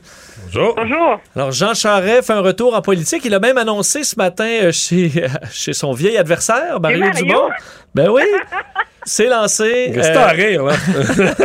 Ouais, c'est- non, mais sérieux, là, je veux pas être complaisante, mais c'est pas évident de demander à quelqu'un qui a été son adversaire politique de faire cet exercice-là. Tu l'as très bien fait. Sans complaisance et sans agressivité. C'était. euh, Et euh, il, a, il a pas perdu, euh, il a pas perdu ses capacités, M. Charest, quand même, ses capacités politiques. Est-ce que je me trompe? Non, mais tu sais ce qui est d'hallucinant? C'est que Global a mis en ligne l'entrevue qu'eux ont faite avec lui. Et c'est mot à mot les mêmes réponses. Ah ouais? Mais pas m- mot à mot comme quand euh, tu sais, M. Trudeau essaye de s'auto-traduire. là. c'est mot à mot comme avec le même naturel, la même conviction. C'est moi, j'ai jamais vu quelqu'un d'aussi bilingue que ça dans toute ma vie. C'est hallucinant. Donc, c'était comme un message, mais qui était bien cadré aujourd'hui. Je pense qu'à ce, à ce chapitre-là, il a réussi sa première journée. tu sais. Mais il y a un message, je veux dire, il y a un message, il y a un programme. Là, j'analyse pas si je suis pour ou contre, mais si tu, tu vois qu'il a pensé ce qui peut passer au Québec, ce qui peut passer dans l'Ouest. Il a travaillé sur tous les équilibres, des messages politiques. Euh, il, il y a une candidature, là. Je veux dire, il se présente pas là, il arrive pas là en culotte courte, mais il sait pas où il s'en va. Euh, il se présente pour gagner. La question pour moi, moi je, je vois tout le, le- le- le film. Là, lui, ce qu'il voit, c'est qu'il va faire trébucher Pierre Poilievre. Il va prouver aux conservateurs que Poilievre, euh, il est bien le fun, c'est un, chihuahua, là, il jappe, puis euh, il saute dans des cerceaux, mais qu'il n'a pas le calibre, il battra pas Justin Trudeau, il n'y a pas ce qu'il faut. Moi, je pense que c'est là que Jean Charest s'en va. Il va essayer de piéger Pierre Poilievre dans quelques positions un peu extrêmes qu'il pourrait prendre. Puis après ça, le tenir là-dessus, là, le tenir là-dessus, le, le, le, le, rendre vulnérable. Puis après ça, ben, essayer de prouver son point que il battra pas Justin Trudeau. Avec lui, c'est une autre aventure comme O'Toole. C'est une autre aventure comme Andrew Scheer. On met un jeune nouveau, puis il va aller se planter, puis on va perdre les élections. C'est ça. Moi, c'est là que je vois le plan de match de Jean Charest. Oui, moi, je vois le plan de match de Jean Charest euh, plus simplement que ça. C'est que moi, je suis capable de vous livrer à terme des tranches de l'électorat que Poiliev ne peut pas vous livrer, ce qui est les banlieues modérées ethniques du Canada. Euh, ça a pris cinq ans à M. Harper réussir à les percer, ces banlieues-là, avec l'aide de Jason Kenney. On a jeté ça aux poubelles avec l'idée saugrenue de la ligne de délation des pratiques barbares culturelles. Faut s'en rappeler quand même. Et, euh, M. Poiliev est trop polarisant pour être capable d'aller vraiment percer dans ces dans ces banlieues-là. Donc, mais ce qui est intéressant, c'est je relis, moi je me suis fait une, une ligne de ces messages aujourd'hui. Ça n'a rien à voir avec le Parti conservateur, c'est ça qui est intéressant. La responsabilité de forger un parti national. Euh, get big things done. Moi, je suis capable de faire les grandes choses, tu sais. Puis après ça, au Canada anglais, ce qui va jouer beaucoup, je vous le prédis, c'est moi, je suis le gars qui a gagné le référendum pour le non. Je suis le gars qui a tenu tête aux séparatistes. Ouais, Je oui, suis tu le penses- qu'il va ressortir ça? défaire le bloc. Je suis le. Ben, il l'a sorti. En tout cas, je peux te dire que les médias du Canada anglais le sortent parce que dans les vidéos, on voit les, les images de lui. Tu sais, il dit, il dit, I had a pivotal role in the no campaign. Ouais. Donc c'est et, et ça et ça c'est c'est- ça a toujours été c'est une angoisse existentielle du Canadien anglais là. C'est le risque de la souveraineté, d'un nationalisme trop fort. Lui il est capable de dire regardez, moi je sais comment les gérer ce monde-là. Puis il y a une partie de l'unité du Canada en ce moment, qui est l'échec du référendum de 95. Puis les amis, j'ai joué un rôle majeur Euh. à revirer cette campagne qui allait très mal. Est-ce que aussi sur le lien, bon, qu'il lui était dans le, le chef du Parti libéral, on fait le lien avec les libéraux fédéraux, mais là, on va amener sur le fait de dire, ben non, mais moi, c'est le Parti libéral, c'est le parti qui fait, qui affrontait le Parti québécois, donc la gauche québécoise, séparatiste, c'est moi qui l'ai affronté. Ben, c'est les séparatistes, c'est moi qui les ai affrontés. ça, moi, je pense que ça, c'est absolument euh, crucial. L'enjeu qu'il a été un libéral au provincial, la taxe carbone, blabla, c'est ça illustre le problème de sa campagne. Si le vote a lieu demain, il n'y a aucune chance de gagner. La seule façon pour lui de gagner, c'est de faire une prise de contrôle Parti conservateur. Donc, c'est de réussir à vendre assez de cartes de membres pour inverser la tendance des chiffres qu'on voit en ce moment où Poilievre récolte 41 des appuis. Oui, mais là, Emmanuel, euh, aussi va vendre des cartes de membres à du monde. Parce que là, des modérés, par définition, des modérés, c'est moins craqué. Là. Poilievre va essayer de vendre des cartes de membres à des gens de, Maxime Bernier, va vendre des cartes de membres à des gens qui sont pas vaccinés. Du convoi de la liberté. Du con... c'est ça, qui sont pas vaccinés, qui en veulent à l'humanité. C'est parce que nous, on voit la, nous, on voit le côté caricatural. OK? Malheureusement, que moi, je reproche depuis toujours à Pierre Poilievre, là, ça m'énerve. Euh, c'est pas pour rien que je l'ai traité de Don Quichotte, là, cette semaine, dans ma chronique journal. Mais quand, quand tu regardes le fond de ces, plusieurs de ses prises de position, il est pro-choix. Il est pro-droit des gays, lesbiennes, etc. Donc, il, il, euh, il, l'aile pro-vie du parti fait campagne agressivement contre lui, là. Euh, il est, il est, il est très. Il y a un côté de lui qui est pas épeurant en termes de contenu. C'est sa façon de faire la politique qui est, qui est polarisante. Donc, M. Poiliev, il est capable d'aller vendre des cartes de membres aussi au Québec, un peu ailleurs. il a recruté, j'ai vu qu'il a recruté Yves Lévesque, le maire de Trois-Rivières. Ça doit être une grosse, euh, grosse échec pour Jean Charest. Oui. Puis euh, il y a des bons organisateurs au Québec. Est-ce qu'ils vont être capables de lui livrer le Québec à la même échelle que Jean Charest? Ça va se jouer tranché par tranché. Moi, si je fais un calcul sommaire, là, pour espérer gagner, au minimum, il faut que Jean Charest gagne 75% des comtés au Québec, 75% des comtés en Ontario et plus de 50% des comtés euh, en Ontario et qu'il fasse bien ailleurs au pays. Et le problème. il faudrait qu'il rafle quasiment tout en Atlantique, là. Ah oui, mais comme au Québec. Mais il ne peut pas gagner au premier tour.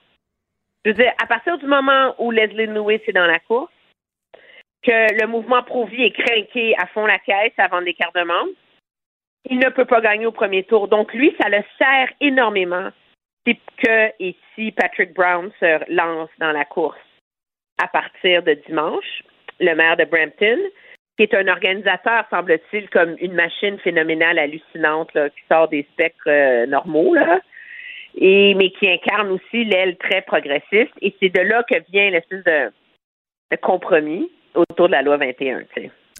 Mais là, Emmanuel, euh, est-ce que, euh, comment dire, l'espèce de quand on dit deuxième tour, troisième tour, tu sais, c'est un vote là, tu fais ta préférence, là, tu exprimes ton premier choix, deuxième choix, troisième choix.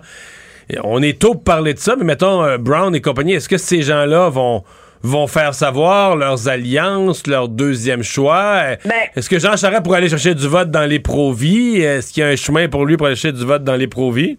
Moi, je pense qu'il y a un chemin. Il y a deux sortes de provis. Il y a les provis ultra craqués, puis il y a les autres provis. Là. Moi, je pense qu'il y a une place. Moi, je pense que Jean Charest, dans son talent à la Brian Mulroney de gérer un caucus et des divergences, est capable de d'articuler un message pour aller chercher une tranche de ces gens-là s'ils se rendent compte qu'ils gagneront jamais anyway. OK? Ce qu'il demande, c'est pas le pouvoir, il demande d'être respecté, puis de pas être traité comme des parias, là. Si tu prends le militant moyen là, qui est dans cette tranche-là. Le défi, c'est de livrer les deuxièmes votes dans ces alliances-là.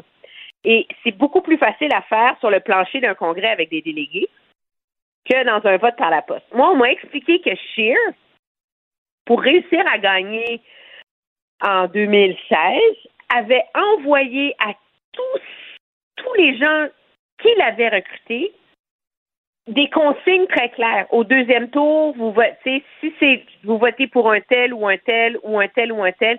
Donc, il y avait une feuille de route pour les gens que Scheer avait recrutés pour maximiser l'appui pour aller chercher des votes. Comprends-tu? Alors, est-ce que Patrick Brown, Jean Charest sont prêts à faire ce deal-là l'un avec l'autre? Question à un million. Là. Parlons de Justin Trudeau euh, maintenant, qui euh, bon, termine son voyage en Europe. On a vu le point de presse après sa rencontre avec euh, la vice-présidente Kamala Harris. C'était sur le dossier des réfugiés, entre autres aujourd'hui, débloque des fonds pour faciliter leur arrivée, les supporter là-dedans. Est-ce qu'on a vraiment beaucoup avancé durant ce voyage en Europe? Mario?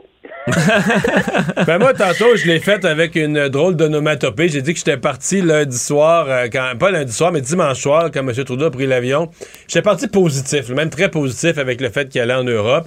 Je pense encore qu'il fallait qu'il aille, mais de, lundi à aujourd'hui, c'est comme ah, ah, ah, C'est un peu ça mon sentiment sur son voyage. À chaque jour, je suis un peu plus déçu un peu plus pas sûr, un peu plus euh, dans l'impression que le Canada peut démontre une faiblesse, que M. Trudeau avait pas des messages si forts. Euh, aujourd'hui, pour les réfugiés, annonce de l'argent. Mais annonce de l'argent. C'est pas de l'argent qu'on veut entendre, c'est une nouvelle attitude, c'est des ambassades ouvertes, c'est des actions, puis qu'ils nous disent à la fin ce que coûtera, ce que ça coûtera. Tu comprends, rendu là. Mais non, mais c'est effrayant. Il, est à côté. Le président de la Pologne, il y a 1,4 million de réfugiés en Pologne. On va atteindre le moment où ce volume de réfugiés déstabilise le pays. C'est inévitable. Il est debout à côté du gars. Vous avez bonne nouvelle. Je mets 117 millions dans ma bureaucratie. On va en traiter de la paperasse, nous autres. C'est comme, c'est, surréel. L'Europe a un mécanisme, OK, pour faire rentrer le monde. Une fois qu'ils sont rentrés, régler la paperasse et leur donner le droit de travailler, d'étudier, d'être logé, d'être euh, assurance maladie, blablabla. Bla, bla. Pourquoi le Canada n'est pas capable de faire ça? Nous, là, non, non, là, parce qu'on a peur qu'il y ait 150, euh, je sais pas moi, euh, soldats russes qui passent par la porte en arrière. On s'en fout. On les traquera une fois rendus ici, là. Et c'est ça qui est un peu hallucinant. J'ai pensé que, en faisant ça, l'Europe, là, ouvrant les portes, là, sans poser de questions, ils sont conscients que le tiers des réfugiés qui sont en Europe, en tout cas en France en ce moment, qui viennent d'Ukraine, c'est même pas des Ukrainiens. C'est des réfugiés qui passent par l'Ukraine pour profiter de la manne de l'Ukraine, tu comprends-tu, puis qui viennent de pays d'Afrique, de Syrie, de je sais pas quoi, de whatever. Mais eux, là, ils ouvrent leurs portes quand même. Puis nous, on est là. Pour venir au Canada, il faut qu'ils prennent un avion avec un passeport, là. Fait que tu élimines de facto ce problème-là. Puis on leur dit que non, non, mais faites-en pas, euh, on a un site web, les amis. C'est comme, c'est hallucinant. Moi, je, je comprends pas. Ouais. Mais. Je comprends pas. T'as pas l'impression que l'ensemble du voyage de M. Trudeau, euh, je sais pas, c'est comme la, la cerise sur le Sunday sur les réfugiés, pas plus convaincant que le reste, mais avec les leaders. Il n'y a pas de grand moment. Il n'a pas fait de gaffe. Là. Je, je, vais être clair. Il n'a pas fait de gaffe. Il n'y a pas une affaire, on peut ben dire. La... Quand c'est là la ligne où tu évalues ton premier ministre, c'est un peu bas, là. Ben oui, oui. Non, mais. Mais en même temps, tu dis, oh, ça n'a pas fait. C'est pas déguisé, là, tu sais. Je pense pas qu'il y a aucun des leaders sur son chemin, là, euh, qui est reparti puis qui s'est dit, waouh, là, tu sais, avec Justin Trudeau, on sait où on s'en va, on a de la détermination, on a des idées, on a des solutions, euh, on a un engagement fort du Canada. Je pense que tout le monde s'est dit, bon, ben, c'est coché, là, Trudeau, peut de passage, on l'a rencontré. Je, je, je, je l'ai pas. Je l'ai senti. Même avec Kamala Harris, euh, dans le point de presse, il n'y avait pas grand-chose à tirer de ça. On voit qu'elle aussi était dans les, disons, la façade un peu. Je comprends qu'à porte close, il y a peut-être des discussions qui se font, mais a, est-ce qu'on règle vraiment des dossiers à porte close? Oui, mais elle, de un, elle est prise, elle débarque en Pologne, prise avec le fiasco de l'histoire des MiG, là, puis des avions de chasse, là, qu'il faut essayer de réparer les pots cassés parce que ça fait quand même, ça a mis à la face du monde les divisions qui sont hmm. bien présentes et la crainte de Poutine qui est trop évidente, là. Alors, euh, mais objectivement, moi, tu sais, je veux pas, je, je crois que ça, je, j'ai toujours cru que de rencontrer des gens face à face, de discuter, c'est, c'est important, c'est important que le premier ministre le fasse, je remets pas ça en question. Mais ce qui est malheureux, c'est qu'on est encore face à un gouvernement qui affronte cette crise-là, avec la même ultra-prudence, calcul, faire assez, mais pas trop, ta, ta, ta, ta, ta, ta, que si c'était un dossier quelconque, tu sais. C'est pas difficile là, de te pointer à côté du secrétaire général de l'OTAN et de dire regardez, le Canada va faire plus pour la défense. Là. On le sait qu'ils vont le faire. Là. Ouais. Mais euh, c'est le temps qu'ils reviennent au pays. Là. je peux me permettre, là? Ben oui, parce que n'y a pas eu beaucoup à dire tout au long de la semaine. Fait qu'il serait temps de rentrer et de prendre des décisions, là. Ah ouais, à la maison. merci, Emmanuel. À demain. Au revoir.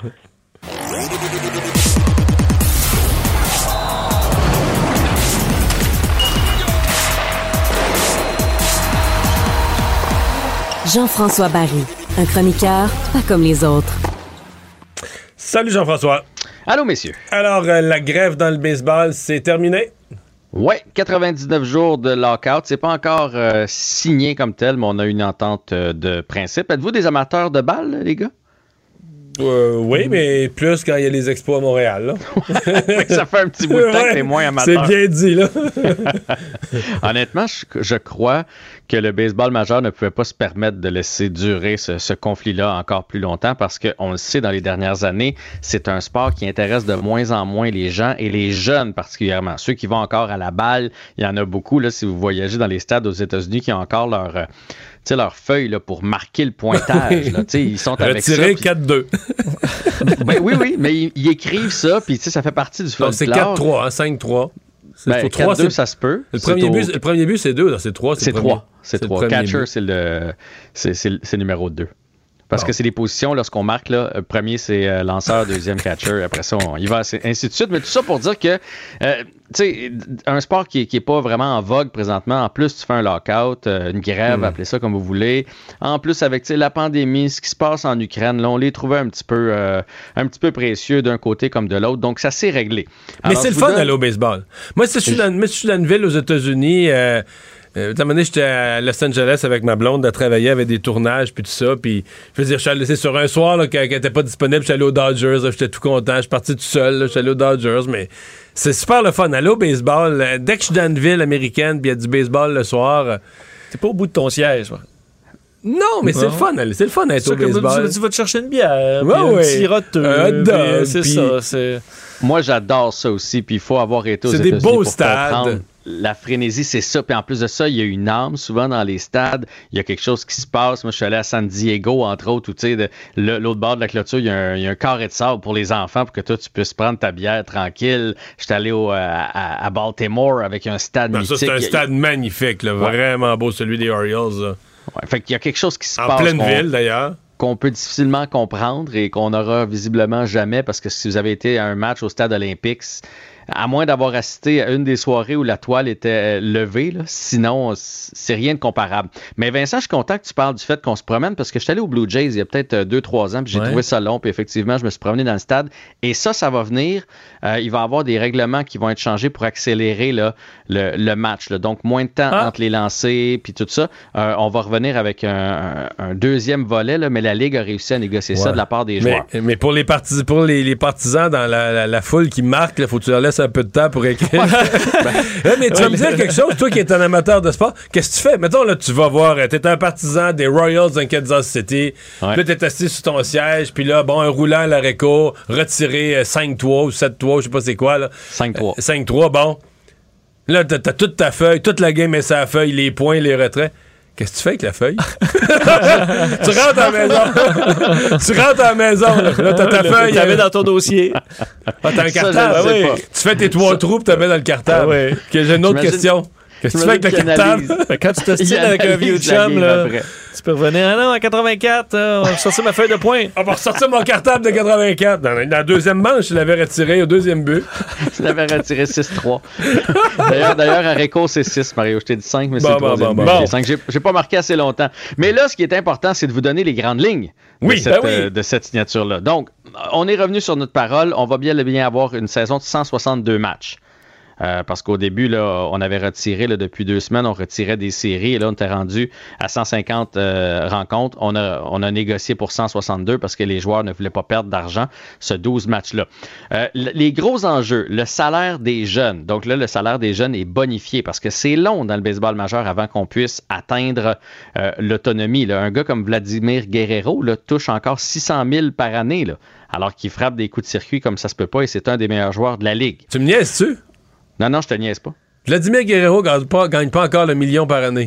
à moins qu'il l'ait signé dernièrement, mais euh, euh, non. Non, non, non. C'est très long avant d'obtenir ton différence. Par contre, quand tu passes à la caisse, c'est juste si tu as une blessure l'année d'avant ou, trois mois avant, c'est la malchance du siècle. C'est en plein ça. Parce que lui, quand il va signer, là, il va passer. Euh, ouf. Là, il va passer à 25 millions par année. C'est démesuré dans le baseball lorsque tu deviens. il va passer de 600 000 à 25 millions. Mais genre, tu, Mais j'exagère pas, ça, ça risque d'être ça. Euh, ce qui est très important, c'est la taxe de la concurrence. Pour éviter, bien, évidemment, les équipes les plus riches pour qu'on redonne aux plus pauvres, mais aussi, il y avait une nouvelle mode dans le baseball. C'est une saison de 162 matchs. Quand tu arrivais à la centième partie puis tu réalisais que tu allais nulle part, là, on liquidait tout puis on laissait aller pour tanker, ce qu'on appelle. Et ça, bien évidemment, ça, si tu as une masse salariale à la fin de 40 millions au lieu de 80, mais ça faisait baisser la moyenne des salaires. Donc ça, on a une taxe de concurrence maintenant et on a une loterie. Comme au hockey, on l'avait demandé pour éviter le tinkage, pour éviter que ce soit sûr que si tu termines dernier, que tu aies la première, le premier choix au repêchage. Fait que ça, ça a hmm. été accepté. Euh, on passe à 12 équipes en série. Euh, ça, j'ai un petit bémol parce que je trouve que les saisons commencent à être longues. 162 parties de saison régulière. Et là, on ajoute encore une fois. On avait Alors, c'était 8? Oui, puis mais avant, c'était avant, dans le temps des expos, c'était 6, on a monté à 8, et là, on est rendu à 12. Fait que, tu sais, à un moment donné, on va jouer 250 games de, baseball dans l'année, je trouve ça beaucoup. Il va y avoir une publicité sur euh, le chandail maintenant. Le frappeur désigné a été accepté dans la Ligue nationale, donc plus oh, de... on, on parlait de ça dans le temps des expos déjà? Oui, plus de, plus de lanceurs donc qui va aller euh, euh, frapper. Euh, limite de haut et de bas pour les, mineurs, parce que dans, le baseball majeur, il y a beaucoup de rappels. Tu viens un match où tu joues pas trop, tu retournes en bas, tu remontes en haut. Le son, on veut limiter ça pour, la qualité de vie des joueurs. Et il n'y aura plus de prolongation comme on a connu avec un joueur au deuxième dès le départ pour s'assurer qu'il y a des points. On va revenir à la façon traditionnelle, donc c'est-à-dire tant qu'il n'y a pas un point, fait qu'on peut jouer 18 manches et ça dérange personne. Et ce qui est à surveiller pour les prochains jours, c'est des signatures parce que là, il y a plein de joueurs autonomes et maintenant qu'on a une entente de principe, ça va signer sur un méchant temps. Il va y avoir des millions qui vont se donner. Il reste à peu près une minute pour parler de cette défaite du Canadien hier. Est-ce qu'on est euh, déprimé de ça? Est-ce qu'on garde Saint-Louis, là? Non seulement on le garde, mais on l'envoie avec le CF Montréal, je pense. OK, OK, OK. Euh, écoute, euh, défaite de, de, défaite de 5-3, défaite honorable quand même euh, du Canadien. C'est l'avantage numérique qui a été meilleur du côté des Canucks. 2 en 4, 0 en 4 pour, pour le Canadien de Montréal. 2 en 2, 2 en 4 pour le, voyage. Donc, deux victoires, deux défaites pour le voyage dans l'Ouest. C'est très bien. Et la question qu'on se pose, c'est Arturi Lekonen? Que fait-on avec Il y a trois points hier, là, deux buts, de passe. Ouais, et ça y en fait 13 là, depuis le début de la saison, sans ligne sur une saison tout près de 20 buts. Moins tentant de l'échanger. Il est joueur autonome sans restriction, lui. On pourrait le garder là, pour un 3-4 millions par année. Bon. Mais on pourrait pas l'échanger pour aller. on en veut des joueurs comme ça dans toutes les équipes qui peuvent faire du temps des avantages numériques, qui peut marquer. Il y a une grosse valeur. Là. Totalement. Mais euh, moi, dans ma tête, ça prend un premier choix ou un prospect. En bas de ça, tu le gardes tu le signes, puis il rend toujours de fiers services aux Canadiens de toute façon. Rumeur de transaction dans la Ligue, il te reste 10 secondes. Oui, ben euh, Kulak intéresserait plusieurs équipes et Varlamov des, des Capitals de Washington ne veut pas aller jouer à Edmonton. Bon, c'est dit. merci Jean-François. À demain. Salut. Acheter une voiture usagée, ça peut être stressant, mais prenez une grande respiration. Et imaginez-vous avec un rapport d'historique de véhicule Carfax Canada qui peut vous signaler les accidents antérieurs, les rappels et plus encore. Carfax Canada. Achetez l'esprit tranquille. La Banque Q est reconnue pour faire valoir vos avoirs sans vous les prendre. Mais quand vous pensez à votre premier compte bancaire, tu sais, dans le temps à l'école, vous faisiez vos dépôts avec vos scènes dans la petite enveloppe. Hmm, c'était bien beau. Mais avec le temps, ce vieux compte-là vous a coûté des milliers de dollars en frais, puis vous ne faites pas une scène d'intérêt. Avec la Banque Q, vous obtenez des intérêts élevés et aucun frais sur vos services bancaires courants. Autrement dit, ça fait pas mal plus de scènes dans votre enveloppe, ça. Banque Q, faites valoir vos avoirs. Visitez banqueq.ca pour en savoir plus. Ici Ricardo. Et Émilie, marchand d'IGA. On a envie de vous inspirer à bien manger. À moins de 5 la portion. Suffit de repérer les produits valeurs sûres et de les cuisiner avec une de nos recettes. Les valeurs sûres, c'est bien pensé, hein? Bien sûr! Détails sur IGA.net. Il analyse la politique, il sépare les faits des rumeurs. Mario Dumont. Cube, Radio. Cube Radio. Cube Radio. En direct à LCN. Mario Dumont que l'on retrouve dans les studios de Cube Radio. Mario, Jean Charest a quitté la politique il y a 10 ans. Il reprend du service. Est-ce que la version 2.0, à part le changement de couleur, est différente? Ben, euh, en tout cas, il n'a pas perdu ses, a pas perdu ses réflexes. Il est pas rouillé. Euh, ça, c'est, euh, c'est clair.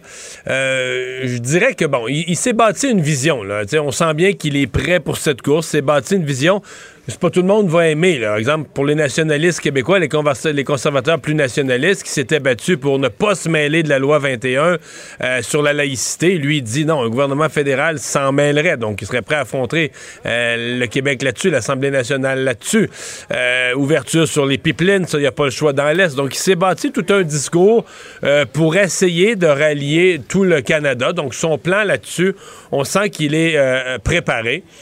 Il part de loin, mais ça y fait pas peur. On sent bien que son plan, là, c'est pas compliqué, c'est de prouver. Écoutez, son slogan, c'est bâti pour gagner. Son, son idée à lui, c'est de prouver que avec Pierre Poilievre, c'est un type qui est pas expérimenté, qui a pas ce qu'il faut avec les conservateurs, va encore être battu par Justin Trudeau. Il y a pas mal de chemin à faire. Oui. Pas mal de chemin à faire parce que M. Poiliev, ils l'ont très en avance. Très en avance. Chez les conservateurs, surtout, chez les électeurs conservateurs. Mais ça euh, ça fait pas peur à M.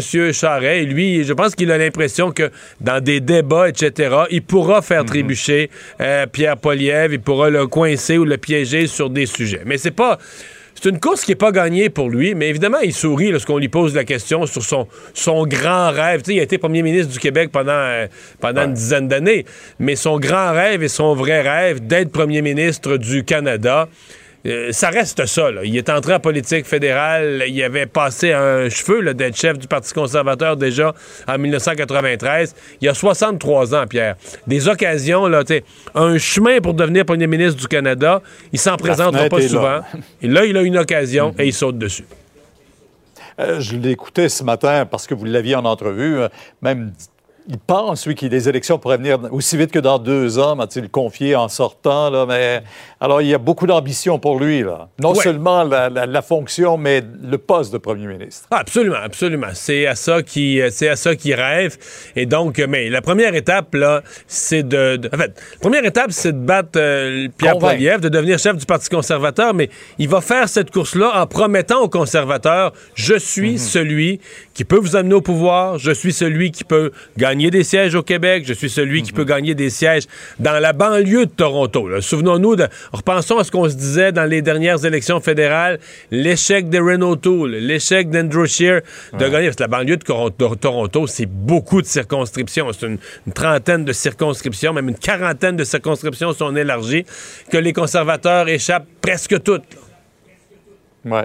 On verra ça là, au cours des prochaines semaines. C'est intéressant jusqu'au 10 septembre. Euh, Mario, euh, M. Trudeau complète son voyage du côté de la Pologne. Euh, beaucoup de visibilité pour lui, mais on a entendu partout le même message. C'est donc compliqué pour les réfugiés de venir au Canada. Oui, et aujourd'hui, euh, sur la question des réfugiés, il a annoncé de l'argent pour le ministère de l'Immigration. C'est pas sincèrement, c'est pas l'annonce à laquelle on s'attend. On a entendu des histoires de des ambassades avec les portes fermées, ah. barrées, qui accueillent pas le monde, des gens qui téléphonent, ça répond pas on ne veut pas entendre, dans un budget, on annonce on va mettre 110 millions sur deux ans pour ceci, pour cela, c'est bien correct. Mais dans une situation oui, mais Quand le premier ministre polonais qui t'accueille te dit hey, faites quelque chose pour simplifier ça, là. ça marche pas. le premier ministre polonais, il y en a au-dessus d'un million? Qu'est-ce qu'il peut faire? Comment tu peux nourrir ces gens-là? Qu'est-ce c'est une catastrophe. Et là, le Canada est lent. Le Canada dit, ben là, la semaine prochaine, on va avoir un programme.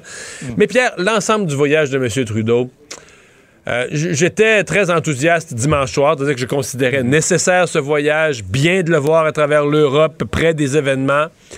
C'est comme si à chaque jour, là,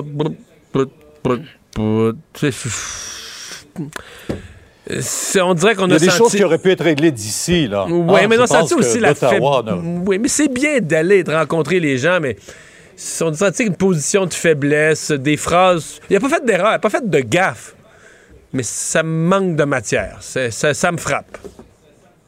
Ouais, il y a des gens qui attendent les actions plus ben, que les paroles. On les a beaucoup entendu, les paroles. Mais qu'est-ce que le Canada pourrait faire plus rapidement pour ces réfugiés-là aussi? Ben, ben, juste une chose simple. D'abord, d'abord, donner du service aux gens. Des ambassades ouvertes. On paye des mhm. gens qui travaillent, des fonctionnaires, des heures d'ouverture élargies, la porte ouverte. On parle au monde, on répond au téléphone. On est capable. On ne peut pas juste envoyer des gens vers des numéros de téléphone, ça répond pas, puis des sites mhm. Internet, puis tout ça. Il faut, il faut donner du service d'un. Et de deux, les pays d'Europe ont décidé, on accueille les gens. Et on fait les vérifications de paperasse une fois rendu sur place. Peut-être que le Canada est rendu là lui aussi.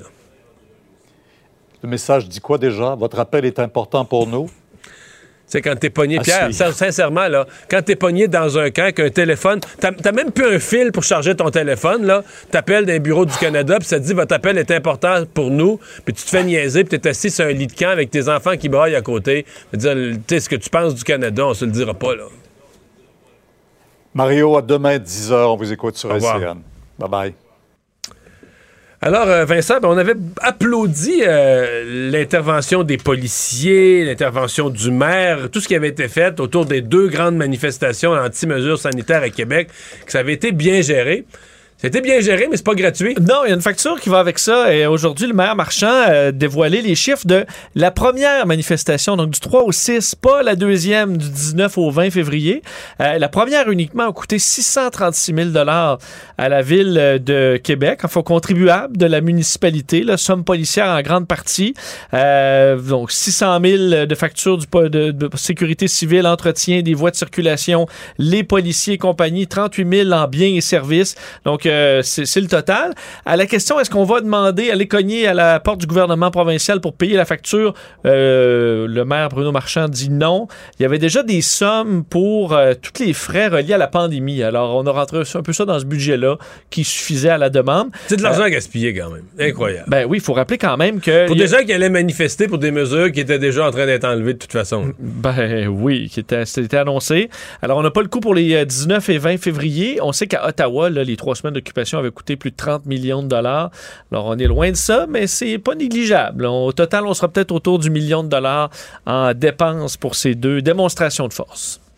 Merci Vincent, merci à vous d'avoir été avec nous. On se donne rendez-vous pour euh, celle du vendredi, la dernière de la semaine, demain 15h30. C'est Sophie Durocher qui s'en vient. Cube Radio.